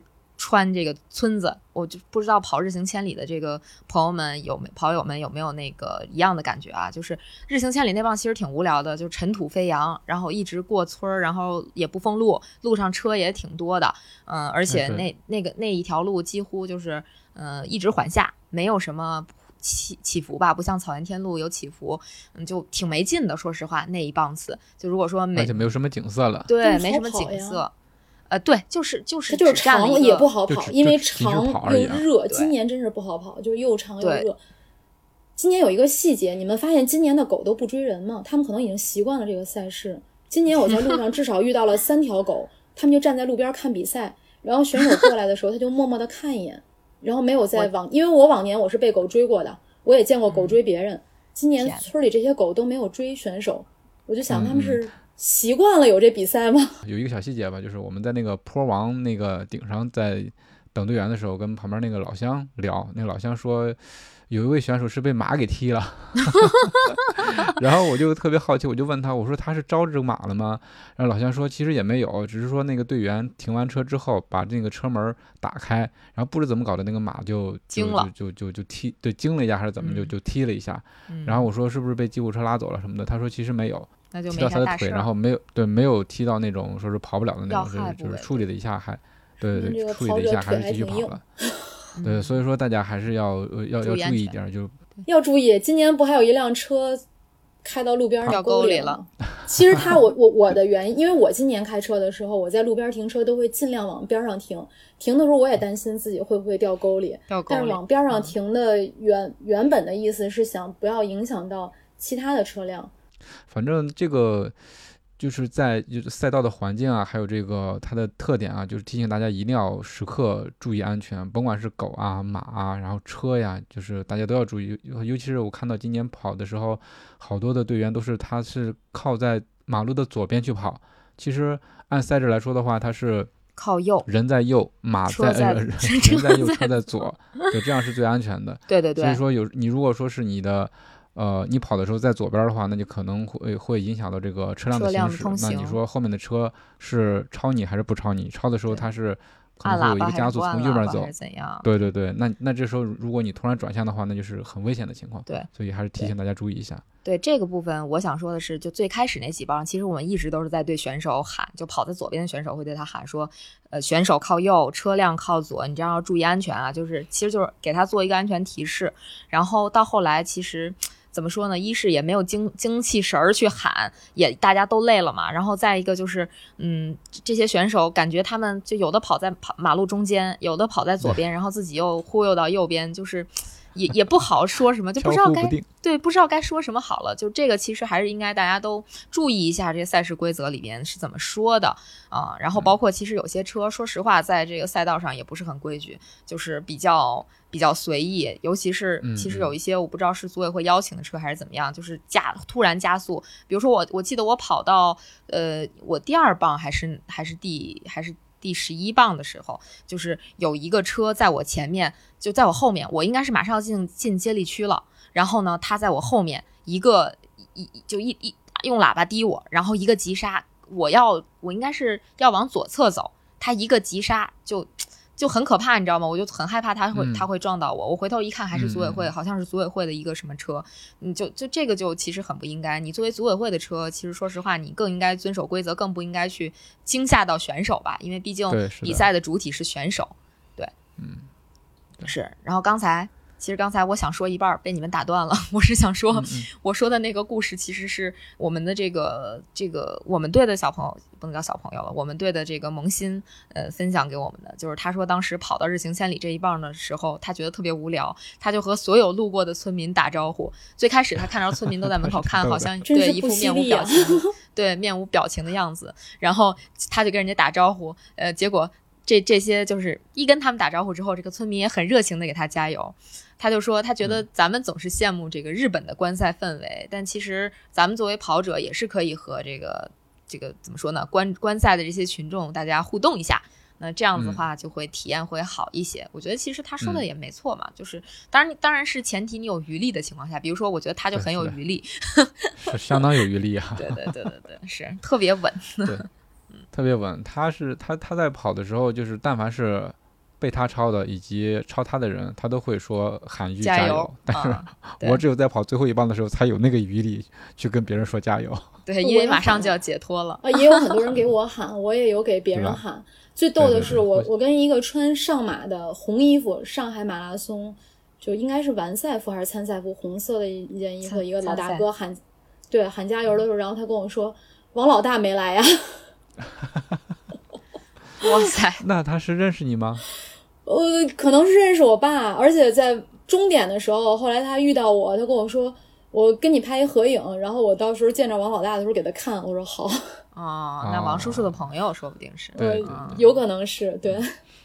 对，就是说刚才这个呃，分享我们队的队员跟那个观众互动的事儿。其实我有，我也有一个，就是碰到了应该是过来旅游的人啊，就是。嗯，一开始还觉得就是你这个道路没有封闭，然后有好多社会车辆上来了。但是快接近到那个崇礼县城的时候，旁边有一家人，他们应该是过来旅游的还是怎么着，就特别兴奋。然后。我当时状态其实还行，然后他们就给我喊加油，而且应该是妈妈吧，就是特别兴奋的给我伸出来手，然后就给我 high five 一下，然后我也给他拍了一下，就感觉还是挺好的。嗯，对。但这次说到这个社会车辆，还是有一个小问题，就是不知道为什么这次好像天路有一部分是没有封的，我不知道是当地的交通没有协调好还是怎么样。我们我们在开车的时候遇到好几次对向过来车流，因为本身那还挺危险的。对，车辆靠左，对向来车，你其实是看不到的。草原千路它这个起伏路，你更是没有办法看到。就是尤其是从下坡冲上来的车，对对对对，你完全看不到。相遇的时候，对对对，就会可比较可怕。所以，刚开始反正就大概中段的时候遇到几辆，对，我们就一直没有太快。对，我也遇不我，因为我也遇到了这个情况。后来我就想，还是要再开慢一点，因为对面冲出来车，就如果你开得快，可能就会躲闪不及。对，尤其是在你看不到前面路况的情况下，比如在上坡的时候，对对对。但是其实，对，其实每年还会出现一个问题是，就是有的队伍会停下来给自己，或者说放慢速度给自己的队员拍照。这个时候，其实我觉得像我们我们的做法就是，我们会。加紧的可能拍个四五张，赶紧就开走。但是有些队伍你要看后面有没有车。对，其实在后面有车的情况下，问题对对对对，就后面有车的情况下，我们可能就会抓紧拍几张，然后赶紧走。但是有些队伍，包括我们遇见的，就是根本不在乎后面有没有车，没完没了。后面。对后面的人很有可能他的队友在前面，他要赶紧过去。如果他不，因为我我就遇到了这个问题。如果我我们不赶紧过去，我很有可能就接不上我的队友。但是前面的车不管我们怎么把车窗摇下来，使劲喊说别拍了，就赶紧让我们过。就今年还是遇到了有这种情况。就我觉得你递水也好，拍照也好看一眼后边。对，就是你你要注意一下这个情况。我觉得理论上应该还是注意一下。我们倒是没有喊，但是就是确实也遇遇到了几次这样的情况，就是不断的停下来给自己的这个队友拍照。然后，嗯，怎么说呢？就说难听一点，肯定会有人说想去拍照，或者说录像下来，然后举报给组委会啊之类的。嗯，我们可能本着大家都是来玩赛的这个。为了让大家体验都好一点，我们也没有去做这件事儿。但是我觉得这是一个基本的礼仪。当你看到后车其实蛮着急的样子的时候，你哪怕说你先开到前方那个选手那一侧，给大家把路让出来，让车先过去，你再开回去给你的队员拍照都无所谓。但是你你这样做的话，其实确实真的非常影响别人，就没有顾及到别人的感受。这也是参加这个比赛其实你需要有的一种礼仪。对，我觉得这个礼对这个礼仪是应该讲一下，因为其实嗯，组委会会强调说啊，大家尽量不要给队员补水或者拍照，但是其实可能每一个参赛队伍都想留下更多的影像，而且在一些极端天气的情况下，需要一些队友的照顾，我觉得这些都是可以理解的，而且大家都是来玩的，也没有必要相互举报。但是参赛的选手就是，就像刚才佳宁说的，稍微自觉点儿。对，我觉得就是我首先我非常不鼓励这个所谓的举报文化，就这个真的是，除非你真的太太太过分了，这这个咱们单说啊，没错。但正常情况下，我觉得举报本来就不是一个很很正向的这个文化风气吧。我我反正这是我个人观点啊。嗯，然后呢，就就真的是我觉得大家其实一起比赛，那更多的还是要互相理解。我们完全可以理解，包括就是就可以理解大家拍照这些行为，但是你也要理解我们着急的心情，就大家都互相理解一下才是正道嘛，对吧？包括我们有一次进停车场遇到了某一支队伍，就因为我们刚好卡在那儿，前面的车他也过不去，我们就只能卡在那儿。这时候后面的车不断的就给我们摁滴滴，让我们往前开，但我们根本开不过去，就这个就非常有意思，就是完全不在乎别人的感受，你。你你你怎么知道我们就没有遇到情况呢？对不对？就是我觉得这个就是没有做到你去能够去理解别人。后来那个车开上来之后，就跟我们说啊，我们着急接棒。我说大家都着急接棒，没有人是不着急接棒的，对吧？但是这个情况是我们确实没有办法处理，我们前前进也不是，后退也不是，那那那怎么办呢？你你还一直滴我，这制造紧紧张情绪，对不对？就完全没有必要啊。就就这就是其实完全不应该出现的一种情况。然后包括还有一次，我在停车场，我停到停车场，我开进去之后，刚好有一个车位，我就要倒车倒进去。结果那个就是这这个赛场的这个志愿者就跟我说：“你停在这儿干嘛？你赶紧往前开呀！”就是非常不客气的在跟我讲说你要怎么样。我说我现在有有一个车位，我要往进倒，不行吗？他说你要赶紧往前开，你必须往前开。我说可是这有一个车位，我不能停吗？我说你其实少说这两句话，我就倒进去了。咱们就不没有必要在这儿僵持这个。我觉得其实就是大家在遇到任何事情的时候，真的没有必要着急，不是说不能完全不能解决，就是可能真的就是大家互相理解一下，很快就搞定的事情，完全没有必要起任何冲突。就这是我在比赛中遇到的一些，我自己觉得真的是让让我可能不能说不爽，但确实是嗯，我觉得挺有点影响心情的这么一件事儿。对对对，这也是新的体验吧。其实对于。呃，参加比赛的选手，包括开车的队友，或者说是志愿者来说，可能这都是平时所遇不到的一个状况，对吧？大家虽然都是向好的，但有时候也难免着急什么的。对，就是大家都冷静冷静嘛，对吧？冷静冷静，对就好了。对，互相让一下。其实后面那个车滴滴我们，我能理解他着急的心情，但是那个时候我们确实过不去，对吧？前面有车，而且他那个车前面应该是有选手占了左边的道，相互理解。对他看不到，所以说他就开始着急。对，不这种事情每年都会发生。对，就是像像今年我们前面有一辆车一直在拍照，然后我们实在是等不了了。其实因为还有一个礼仪，就是组委会强调说尽量不要超车嘛，然后我们就实在没办法，在在路宽的地方把他们超过去了，因为他们一直在拍照。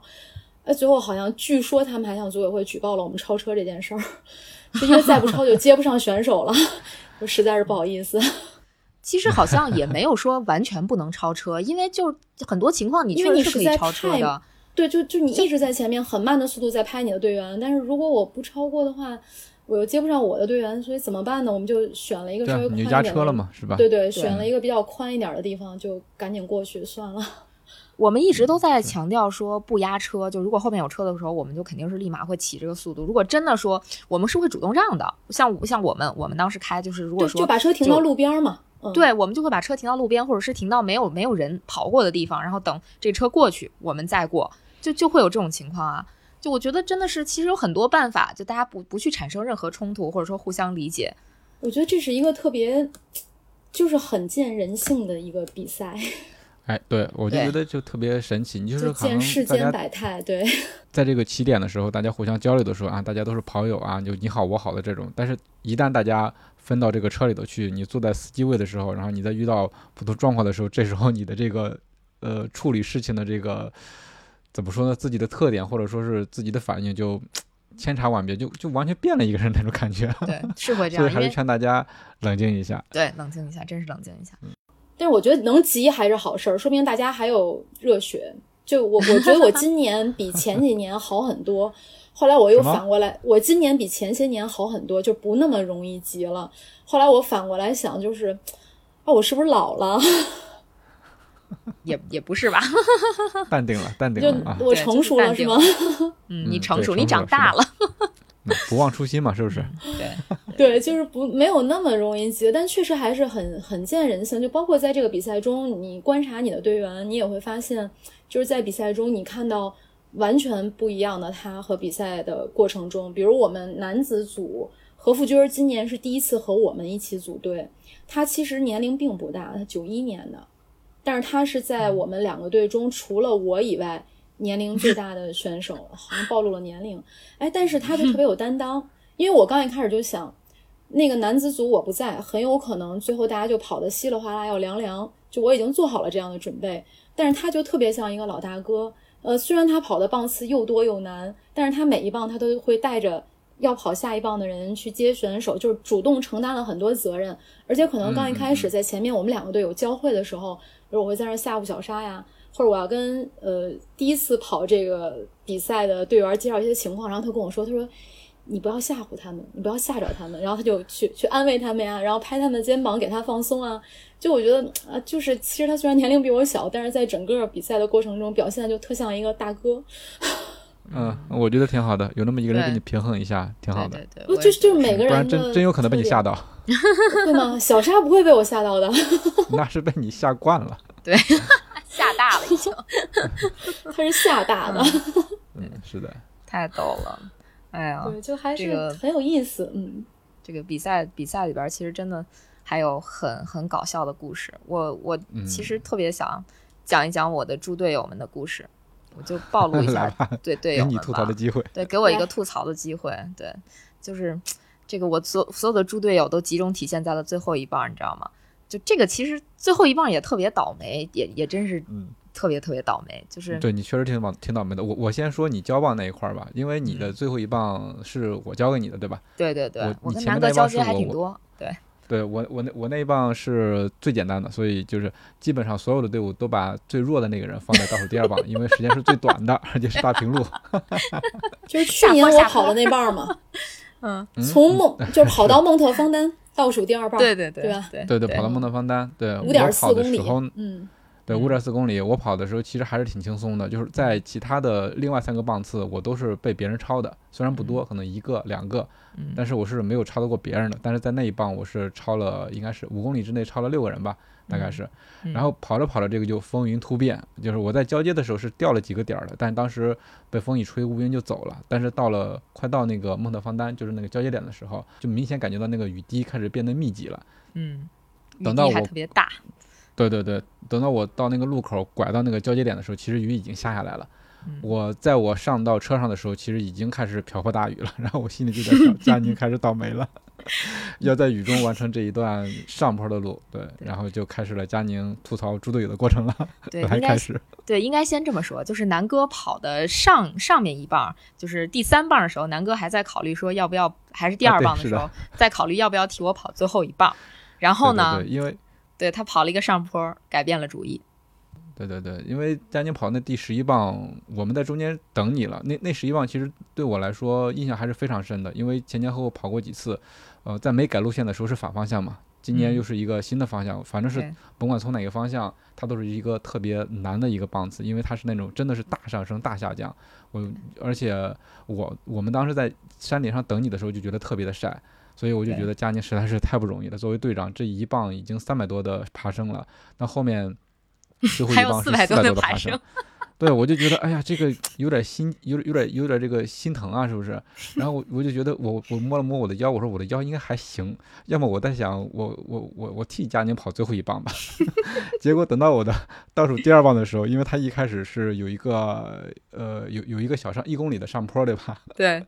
我在交接交接棒的时候，我还想着我说替佳宁跑这一棒，但是我在跑那个上坡的时候就完全打消了这个想法。我说没有那个能力就算了吧，还是交给队长吧。对这个，这个本来第十一棒不不该我跑，应该跑第七棒的。后来因为一些棒次的调整，我就给自己调成了第十一棒。这第十一棒我是跑过二零二零年的，当时就为什么我会给自己调了第十一棒？其实是因为我脑子里有一个固有的概念，就是今年的第十一棒和二零二零年的第十一棒是一样的。当年的第十一棒只有八点二公里，虽然说爬升也比较多，嗯，还有越野路段，但是那棒我个人感觉没有那么难。结果没想到，就是二零二一年开始这一棒做了调整，它从原来的八点二调整到了十一点五，并且加的是上坡，对，加的是上坡，对，所以这一棒它十一棒它是呃三百多的上，然后还有四百多的下，就其实其实下真的还好，但是上真的是太要命了。就我我回来翻看了一下我的记录，我那一棒基本上就上坡八分多，下坡三分多，就这种跑下去了。就 是一一综合六分多配速嘛，就感觉好像因为。因为就是南哥他们也给拍了几张照片嘛，看起来好像特别 pro 的样子，其实就就那么点下下坡是那样，只只其他上坡全都是走道上去的，就是走路上去的。然后那那一棒特别逗的是什么呢？就是那一棒的交接点特别神奇，就是它不是在那个坡底，它是坡底一个右右转弯，一个右的急转弯儿。对，所以当时是我们有一个队友，他就是所有的交接棒人，对，都放在那个地方要要给大家做一个指引，让拐到右边去交接棒。所以我当时看到我另外一个队友站在那儿，就我们那个萌新站在那儿之后，我的我冲下去，我简直高兴死了。我心说，哎呀，队友来了，我到了我就可以交棒了。结果他看着我一脸蒙圈，我就发现哦不对，然后他就冲我喊说右转右转。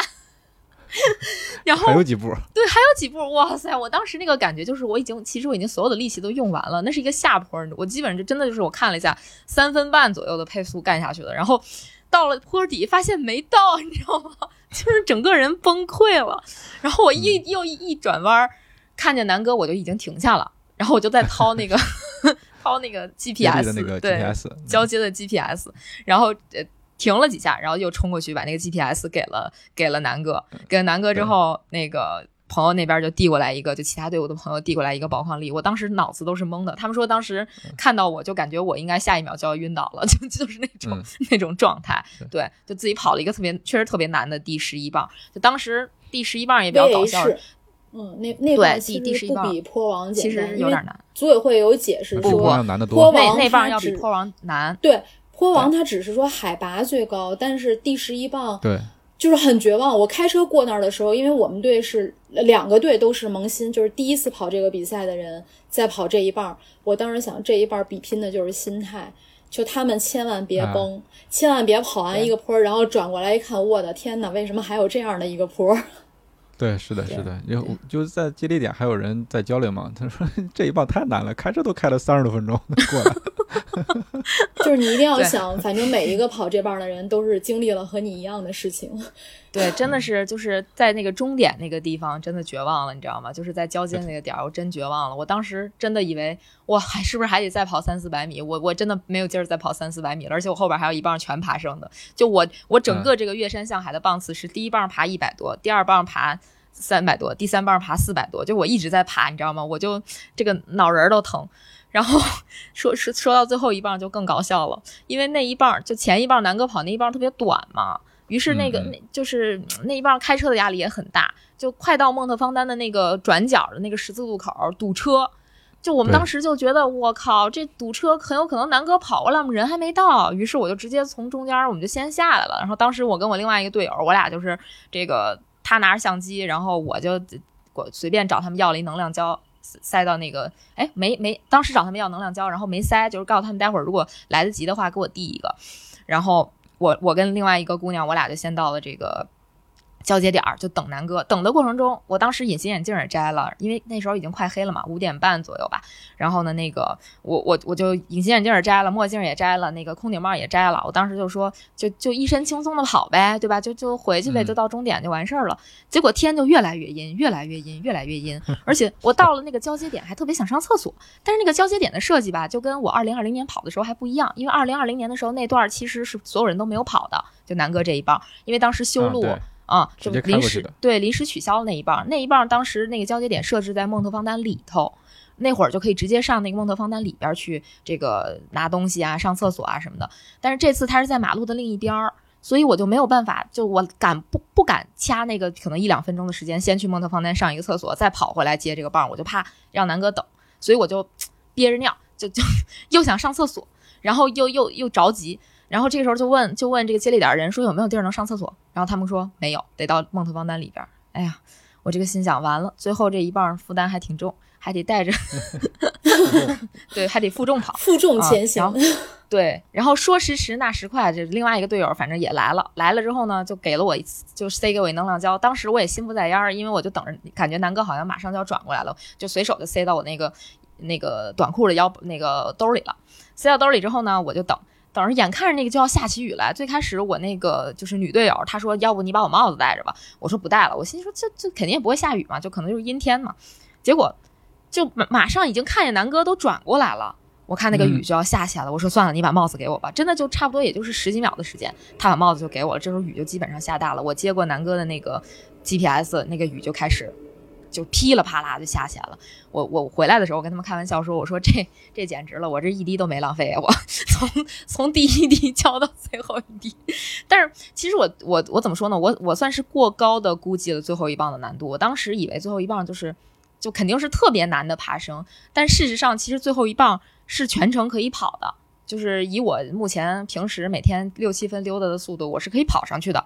就我当时给自己定的目标就是我要全程跑，然后呢，嗯，就搞笑了，就是先是暴雨，然后呢，就是一直下下下，差不多下了得有三四公里的暴雨，然后变成了就是中雨左右吧，对，对然后最后可能对后呃最最后那点儿可能雨小了一点点，然后变成中雨的时候呢。因为是上坡，它又变成了大顶峰，因为它是在山谷里边儿，相当于山谷里边儿的一个环上，就是一个大顶峰加中雨啊。然后呢，跑到五公里左右的时候，那最后一棒是九点七嘛，跑到五公里左右的时候，我就心说这时候吧，我吃个胶呗，最后这五公里了，对我补个胶吧。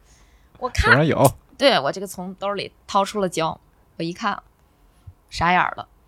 哎呀，我我这猪队友给我拿了一个浓缩樱桃汁儿，这这个 CIS 的浓缩樱桃汁儿是干啥的？是我赛前还在群里问他们，我说这浓缩樱桃汁儿干嘛的？然后赞助我们的呃不是，然后我们的那个队友说助眠的，会帮助恢复的，根本就不是能量胶就是。赛后喝的是吧？我本来还说喝对樱桃汁儿也挺好，因为我后来看他们吃胶老想吐，我说这要吃点果泥可能能舒服点对，会好一点儿。对，然后然后我，你知道我当时催眠的东西呢？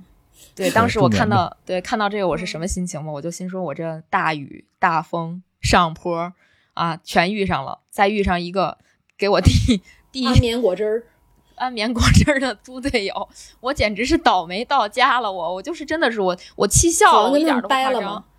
没没掰嘛，就说这儿嘛，我都嗯真的是就是气的人笑了，你知道吗？我就是一边跑一边拿着那根儿 那根儿樱桃汁儿，我就在那儿笑。这时候刚好官方的一个摄影车过去了，你知道吗？他们拿着那个还对我拍照，我心说这回有证据，肯定 这个赛后有这张照片。后来我去去翻了，真的有，我给他们看了那照片，南哥应该看那照片，我真的就是在笑，就大雨里，对我在那儿乐，就是我心说那个摄影师肯定以为这人是一傻子，就是我刚想说在大雨里笑的像个傻子。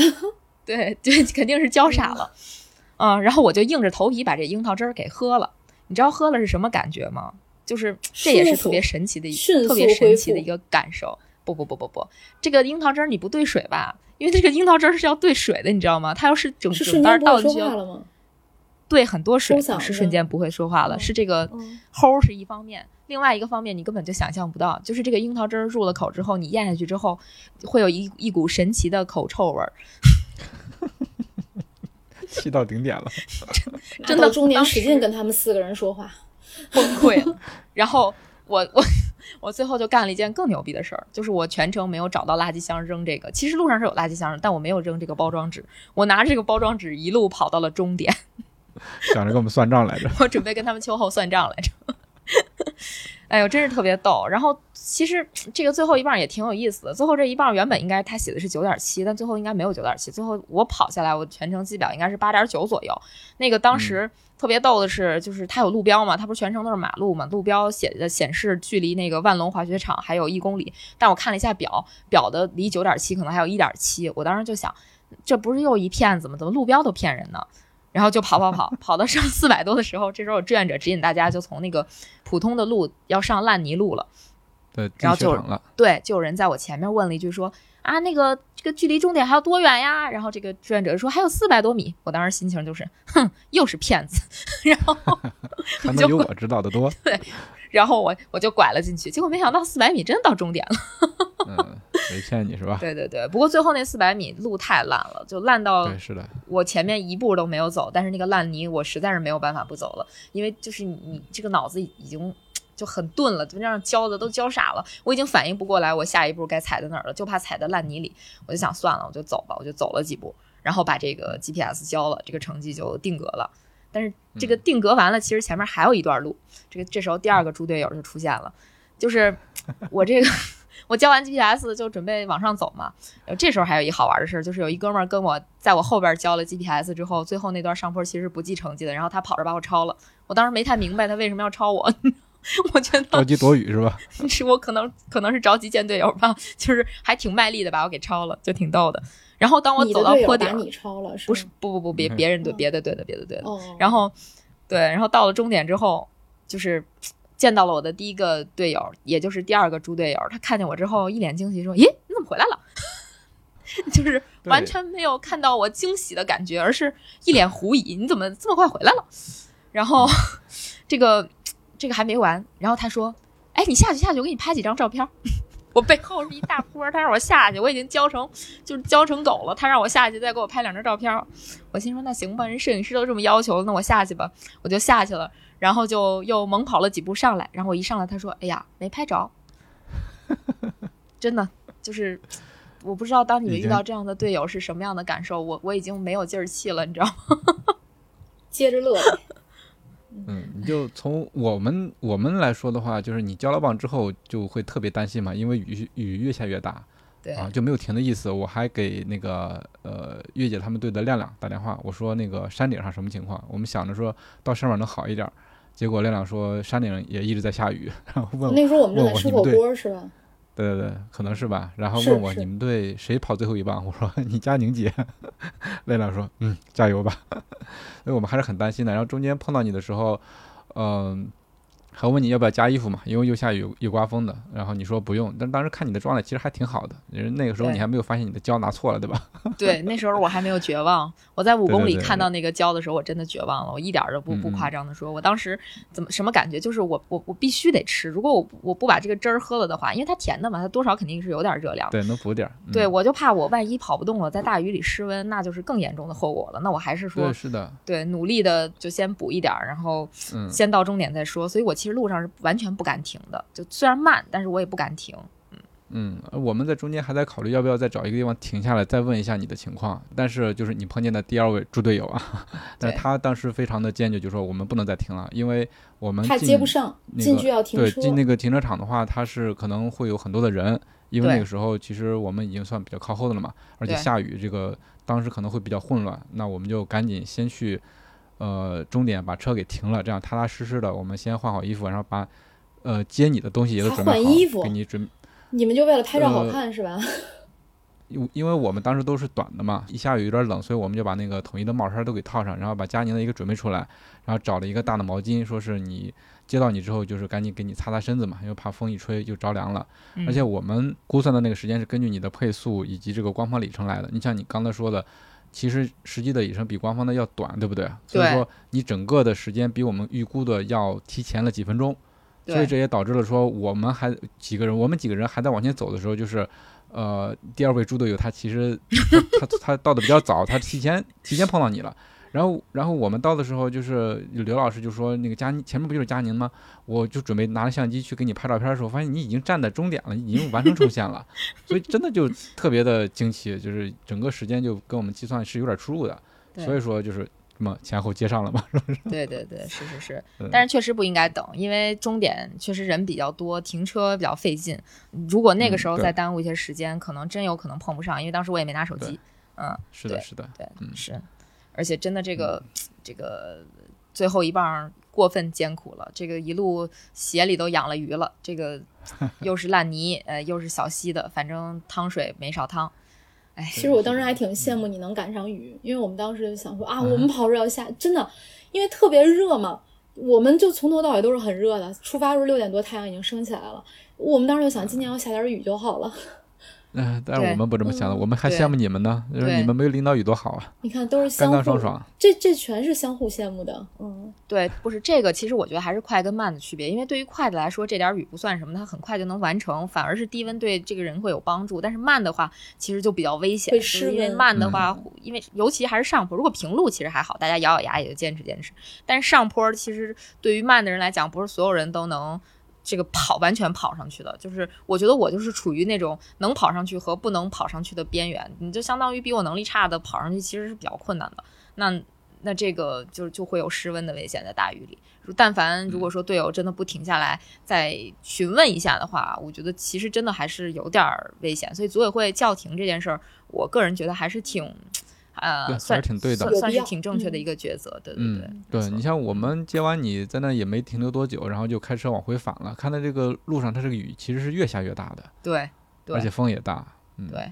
是，就当时回去的路上没发现有人在跑，但是可能在远处的地方还是有人在跑的，对吧？后来我们到酒店之后才才听到消息，说是因为这个风这个雨，所以就把比赛给叫停了。我觉得这还是一个挺正确的一个决定。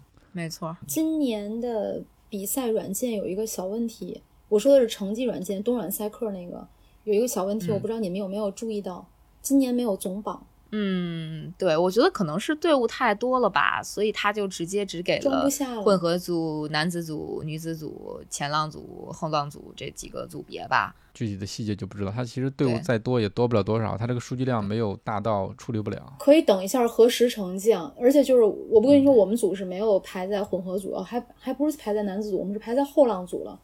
就目前因为还没有核实成绩，所以肯定还是稍微有一点问题。对，然后包括其实往年也会有单单棒次的排名，好像今年也是没有的，就是大家反映大概是这样。对，是的，嗯，想看自己在这一棒跑的到底怎么样，排第几，这个目前也是没有的。对对对，是的，这个其实其实这个排出了顺序，现在成绩还没给出来，我们就想应该是在何时，就我们现在猜估计可能是这么个顺序，因为看基本上就是快的在前头，慢的在后头。就坡王和那个日行千里嘛，是吧？嗯，没错。哎呀，其实真的是，嗯嗯，对这个这个比赛还有一个特别巨大的特点，就是也是我们回来的路上一直在讨论的一件事儿，就是大家除了在成绩上卷，在拍照上也非常的卷。大部分 队伍都自带了摄影师，月姐队应该是带了摄影团队的，对吧？对，不仅有摄影师，还有摄像师。对，就带了摄影团队的。然后我们自己就在调侃说，我们队虽然没有带专属的这个摄影师和摄像师，但是我们队的这个摄影师是跑也也会跑这个比赛的。所以这个随着这个比赛的发展，参参赛的人的这个特点，玩的东西也慢慢的不一样了。你像一开始的时候，大家还都老老实实弄一个 SUV，对吧？那个也不算一个大的车，刚刚好坐五个人。哇，今年有豪华车，有那种对，然后今年什么星空顶的豪华车，是是吧？它都慢慢慢慢发展出来了。你像慢慢的后来大家觉得，哎，租一个商务车岂不是更舒服，对不对？你七个座，然后人也可以舒服，然后可以也可以多拉很多东西。然后后来大家发现，哎，可以带一个专职的摄影师，是不是？对，一点点的开始往上面增加一些新的元素在里头。我们那个摄影师是跟了我们有三四场比赛了，就是一直都是他。后来我发现他真的就是从一个怎么能怎么说呢，就是呃比赛萌新吧，然后到现在就成为一个老手。就今年他就会跟我们侃侃而谈。呃，前几前几名队伍的队员他都非常熟悉，就感觉摄影师也在和我们一起成长，还挺有意思的。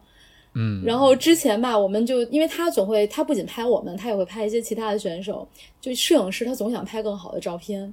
第一年的时候，就我们中间好几次把他丢了，然后今年他就知道我们一回车，他就赶紧得跑过来。今年我们还丢了他一次，后来他是被别的车带过来的，就因为来不及了要接队员。嗯，所以作为你们队的摄影师，竟然还有时间拍照，哎呀，这个太不容易了。不是他，他都是用跑的。他拍完之后，他我们一接上队员，我们就马上开着车奔下一个 CP 点嘛。就今年他已经很警觉了，但还是就是 CP 二的时候，呃，被丢了一回。后来我就给别的车发信息，我说我扔那儿了一摄影师，我还把他俩电话互换了样，我说快把他给我捡过来。就反正也也都是很有意思的，对对，就很有趣的事。而且我们队还有一件事儿，就是我们的混合组二队没有五人照。呃，一队是因为他们冲线时候只有他们五个人，我们后来拍的全都是十人照片。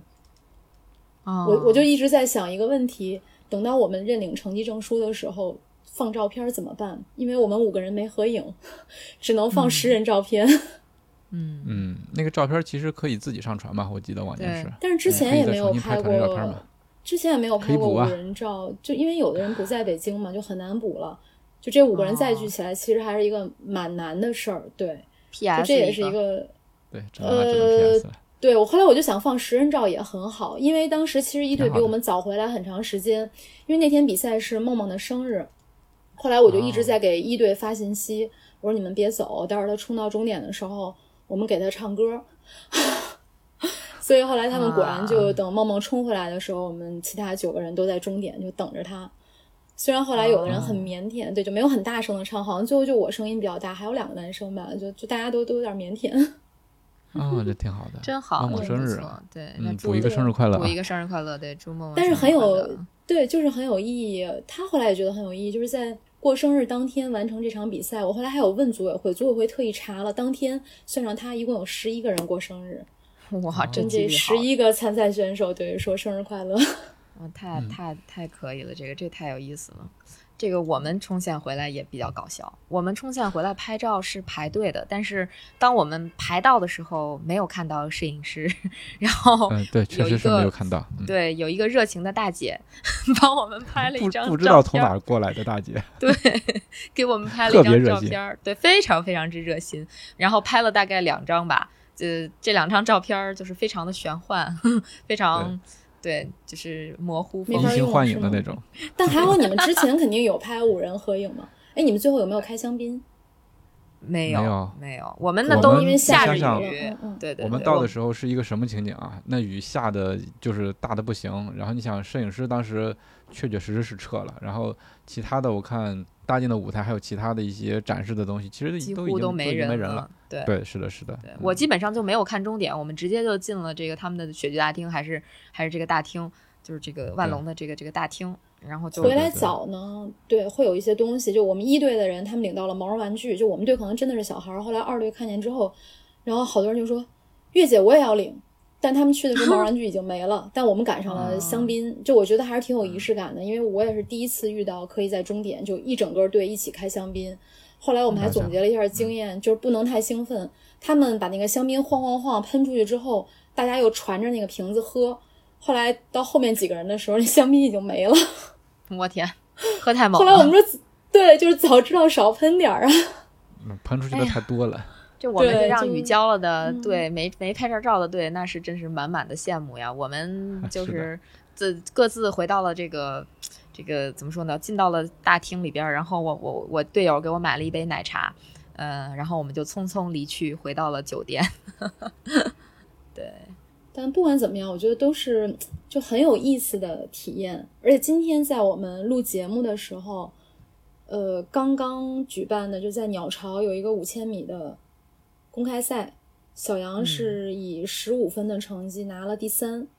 我没有在现场啊，但是在现场观战的梦梦给我传回来说，前面一直是小杨在领跑，最后的时候他被别克和李岩给冲掉了，最后拿了第三的，对，拿了第三的成绩，跟第二名就差一秒。嗯 然后这个在我们队伍就岳山向海这个十人群里，两个队伍的群里边，我一直觉得之前小军哥都是很佛系的，后来他就说：“哎呀，你看你今天这发挥多好，刚比完岳山向海还能有这种发挥。”他说：“如果那天咱们，他说咱们几个人都是正常发挥，说但凡有一个人超常发挥，也不至于是第八。我一直以为他是不在乎成绩的。”哎呀，这个精英选手我们还是不能比啊，这个确实就就确实人家能追求成绩，有追求成绩的资本和实力。就原来比完赛过了这么久，他还会就是对成绩有一会有一点点耿耿于怀，因为比完之后他没有说任何其他人，他就跟我说，他说我状态不是很好，就我该发挥的都没有发挥出来，就能看出来已经用尽全力了。但是人有的时候确实比赛的时候会有身体状态，就包括小杨比完，小杨也说上高原感觉有点状态不是很好，就这种。后来就确实是一个很有意思的体验。就我是比的时候特别在乎成绩，但是比完之后我就会觉得都行吧，就拿第八和第十八不都一样吗？嗯，好吧，好吧，你到就这就可能不同的心态啊。对，就一不小心流露出来这种胜负心是吧？是是是是是，什么胜负心一定会有啊！就我觉得所有的比赛一定一定会有。为什么我们说就是说自己在比赛的时候自己不会掉链子，但是会关心队友？就是以我觉得所有的体育运动吧，就胜负心可能也是体育的一部分。嗯，嗯，是的，对，是的，肯定是的。只不过是说大家看跟谁比了，可能精英们是互相比，对于我们我们这些就是普通人的队伍，可能就是大家自己跟自己比，不会去说哎太太在乎别人怎么样啊。就是这是我我以自己的这个这个情况为例吧，我像我自己回来之后，我看了一下，我就在总结，也不叫总结，就是我看了一下自己二零二零年的时候的表现和自己今年的表现，就觉得，哎呀，我有点对不起队友们呀，确实是挺差的。嗯，对，跟自己对比也是一个挺有意思的事儿。然后今年跑的这几棒吧，有一些应该是我之前没有跑过的棒次，我觉得对我来说也是一个挺好的体验。然后嗯如果有机会下一次的话，那第十一棒就体验最后一棒交给我吧，嗯，最后一棒交给，你了我。们也聊过这个事儿，就是说大家就行了。如果你跑熟悉的棒次，你可能会有更好的成绩，因为你知道，哎，到哪儿是快到快到交接点儿了。如果跑新的棒次，就会有新的体验。新的体验，哎，对，所以这也是这个比赛的魅力所在。对，是的，这个比赛真是挺有意思的啊。这个包括我们赛后也也比较好好玩儿。这个其实我想讲一个小故事，是比赛之后第二天早上我们去这个吃早餐，然后我们在吃早餐的时候，我朋友就给我打电话说：“你快去挪车，那个地方有贴条儿。”对，对在县城，对对对，这其实也是一个怎么说呢？以后大家如果去崇礼的话，不管你是去比赛，还是去玩儿，还是去滑雪，是一个比较重要的 tips。就是现在崇礼，如果你不把车停在指定的停车位上的话，是会被贴条的，罚罚款一百块钱，不扣分儿。嗯，但是你要是停在停车位呢，就没什么问题。对嗯，对，大家注意一下，嗯，对对对，是的，这个其实特别想给崇礼政府提个意见。其实录崇礼幺六八的时候，我就有说过这个问题。我还跟崇礼当地的不是管交通的某些人探讨过这个问题。因为大家去比赛，比如你去吃饭，那车停在哪儿？我后来为了不停在路边被贴条，就是一直在跟旁边的小区的保安。就跟他沟通，我说能不能让我停在里边，我给你点钱，因为我知道有的小伙伴已经停在路边被罚了钱。但是确实对于我们这些外地去张家口比赛的人来说，他很难去找到停车位，而且崇礼的车没有那么多。那这种情况，能不能就对参赛的选手稍微宽容一点，就是别去贴那些路边停车的条？毕竟大家 都是来捧这个崇礼的比赛的场的嘛，是不是？嗯，有道理，有道理，但是人家做的也没毛病。对，是的，这个怎么说呢？其实遵守规则是咱们应该做的，这个完全没问题。但是我觉得，呃，其实是可以做一些调整的，比如说你临时去增加一些停车的地方给这些外地的车辆，我觉得这种也许还是可以有办法做到的，而且可能更游客友好一些吧友好一。些。对对，嗯，是这样的，那今天这个比赛，嗯，就聊到这咱们说儿。对，我就想说，是不是也差不多了？可以聊聊推荐。对，推荐。我觉得你们应该会有推荐要说。对，有推荐的。我先推荐一个宝藏 恢复恢复地点吧。这个我们在我们的小红书也有拍，这是我们这此行目前输出的唯一一条视频啊。因为也挺巧的，我们当时是把车贴接了之后，发现这个胶啊，它粘的特别的牢，然后你去清理的话就很费劲，有很多是那个胶是粘在车上的。我们我们抠哧半天，它也弄不掉，然后就临时找了一个洗车的地方，他说可以去洗。然后我们就呃去了拐弯的开到了那个洗车那个店，在他们清理的同时，我们就看见旁边有一个小广场，这个小广场上面有几个就是全民健身的那种器材，那那种器材我们从来没见过，它是感觉就完全是用来给大家放松用的，就是它那个呃末端都是那种狼牙棒形式的，大家可以回去看我们视频啊，然后那个高度也正好，你放松你的大腿、小腿，然后背部都特别的合适，所以我们几个人在那边免费做了一下大保健，所以这个推荐这么一个小小的怎么说呢，大保健的一个恢复点儿，挺好的。对就是可以用健身器材自己放松、拉伸、按摩，是吧？对对对。嗯，对对你你就不一定非得去我们那个点儿吧，可能你就随便找一个小广场的可旁边有一以相互个健身器材那种。你们没有相嗯互踩吗？没有没有有，没有因为我们当时准备回去了，那么东西也都打包好了，而且也没有带专门的那种垫儿什么东西的，也没就是在想着。床上对吧当时踩就行。也没有，我们当时也没觉得特别累的吧，都是自己拉拉拉伸就行了。其实好像确实大家都没有很累的样子，我们总体来讲玩的有点有点过于开心了。对对对，嗯然后还有一个就是一些 tips 吧，就是那个佳宁说的，就是我们这个差生文具多，但也不能太多，是吧？因为我们当时想的是 拍视频这个事儿，我们准备了摄像机，准备了这个收声的这个话筒，话筒以及这个以及嗯这个稳定器，甚至是大疆。大疆360还有稳定定器，对对，嗯结果这些全没用上。对 对或者说只是用了一点点而已。对对嗯，就是说，呃，如果说我们队里面想拍视频的话，那就专门安排一个人拍视频；如果拍照片的话，专门安排一个人拍照片。啊，如果说一个人的话，真的是兼顾不了。对所以说，嗯，就一个活儿交给一个人，这是给大家的一个 tips。对然后就是还推荐给大家那个什么，呃，喷壶，对吧？刚才我们也提到了四六二队伍，呃，他的那个喷壶，我觉得挺给力的。呃，我觉得没准儿啊，以后在这个崇礼，就是这个玉山下海的赛道上会看到很多喷壶。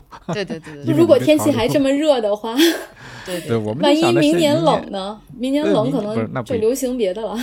啊，对，暖宝宝我们想着明年我们就要准备这么一个喷壶，就确实好用。对对对，明年我们就是这么想的，我们也要准备一个喷壶，不不仅要这个会自己，也要会他人，这个嗯让别人也享受一下我们给人家的福利，对，会会有这样的想法。然后包括其实喷一喷，对对对，然后包括其实刚才南哥说的，像我们因为当时撕那个车贴嘛，不是留下了胶嘛，其实这个也有几个 tips。第一个，如果你不想花额外的钱让这种专业的洗车机构帮你去除胶的话，那你可以注意几点。第一个呢，就是自己去买一个除胶剂，预备好，万一说有这个呃胶粘在车上的情况，你可以拿那个除胶剂去喷。那个除胶剂的价格大概也就是二十块钱左右吧。然后买上个两瓶左右，怎么着也够了。然后再准准备点抹布，就自己擦呗，就费点劲儿，嗯，嗯就但是花的钱可能少一点。然后还有一种方式就是你在贴这个这个车贴的时候，不要贴在那种能够发热的地方，比如说你的前机器盖儿。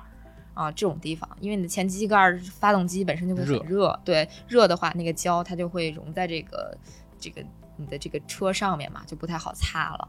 这可能是一个一个一个 tips，对。然后还有一个 tips 是，就大家可以准备那种大的浴巾和毛巾，这样就嗯就是在你跑完之后身上特别湿的情况下，你可以把那个浴巾或者毛巾铺在这个车的座位上，然后你坐上去的时候，一是不会损伤座位，哎再一个也比较舒服嘛。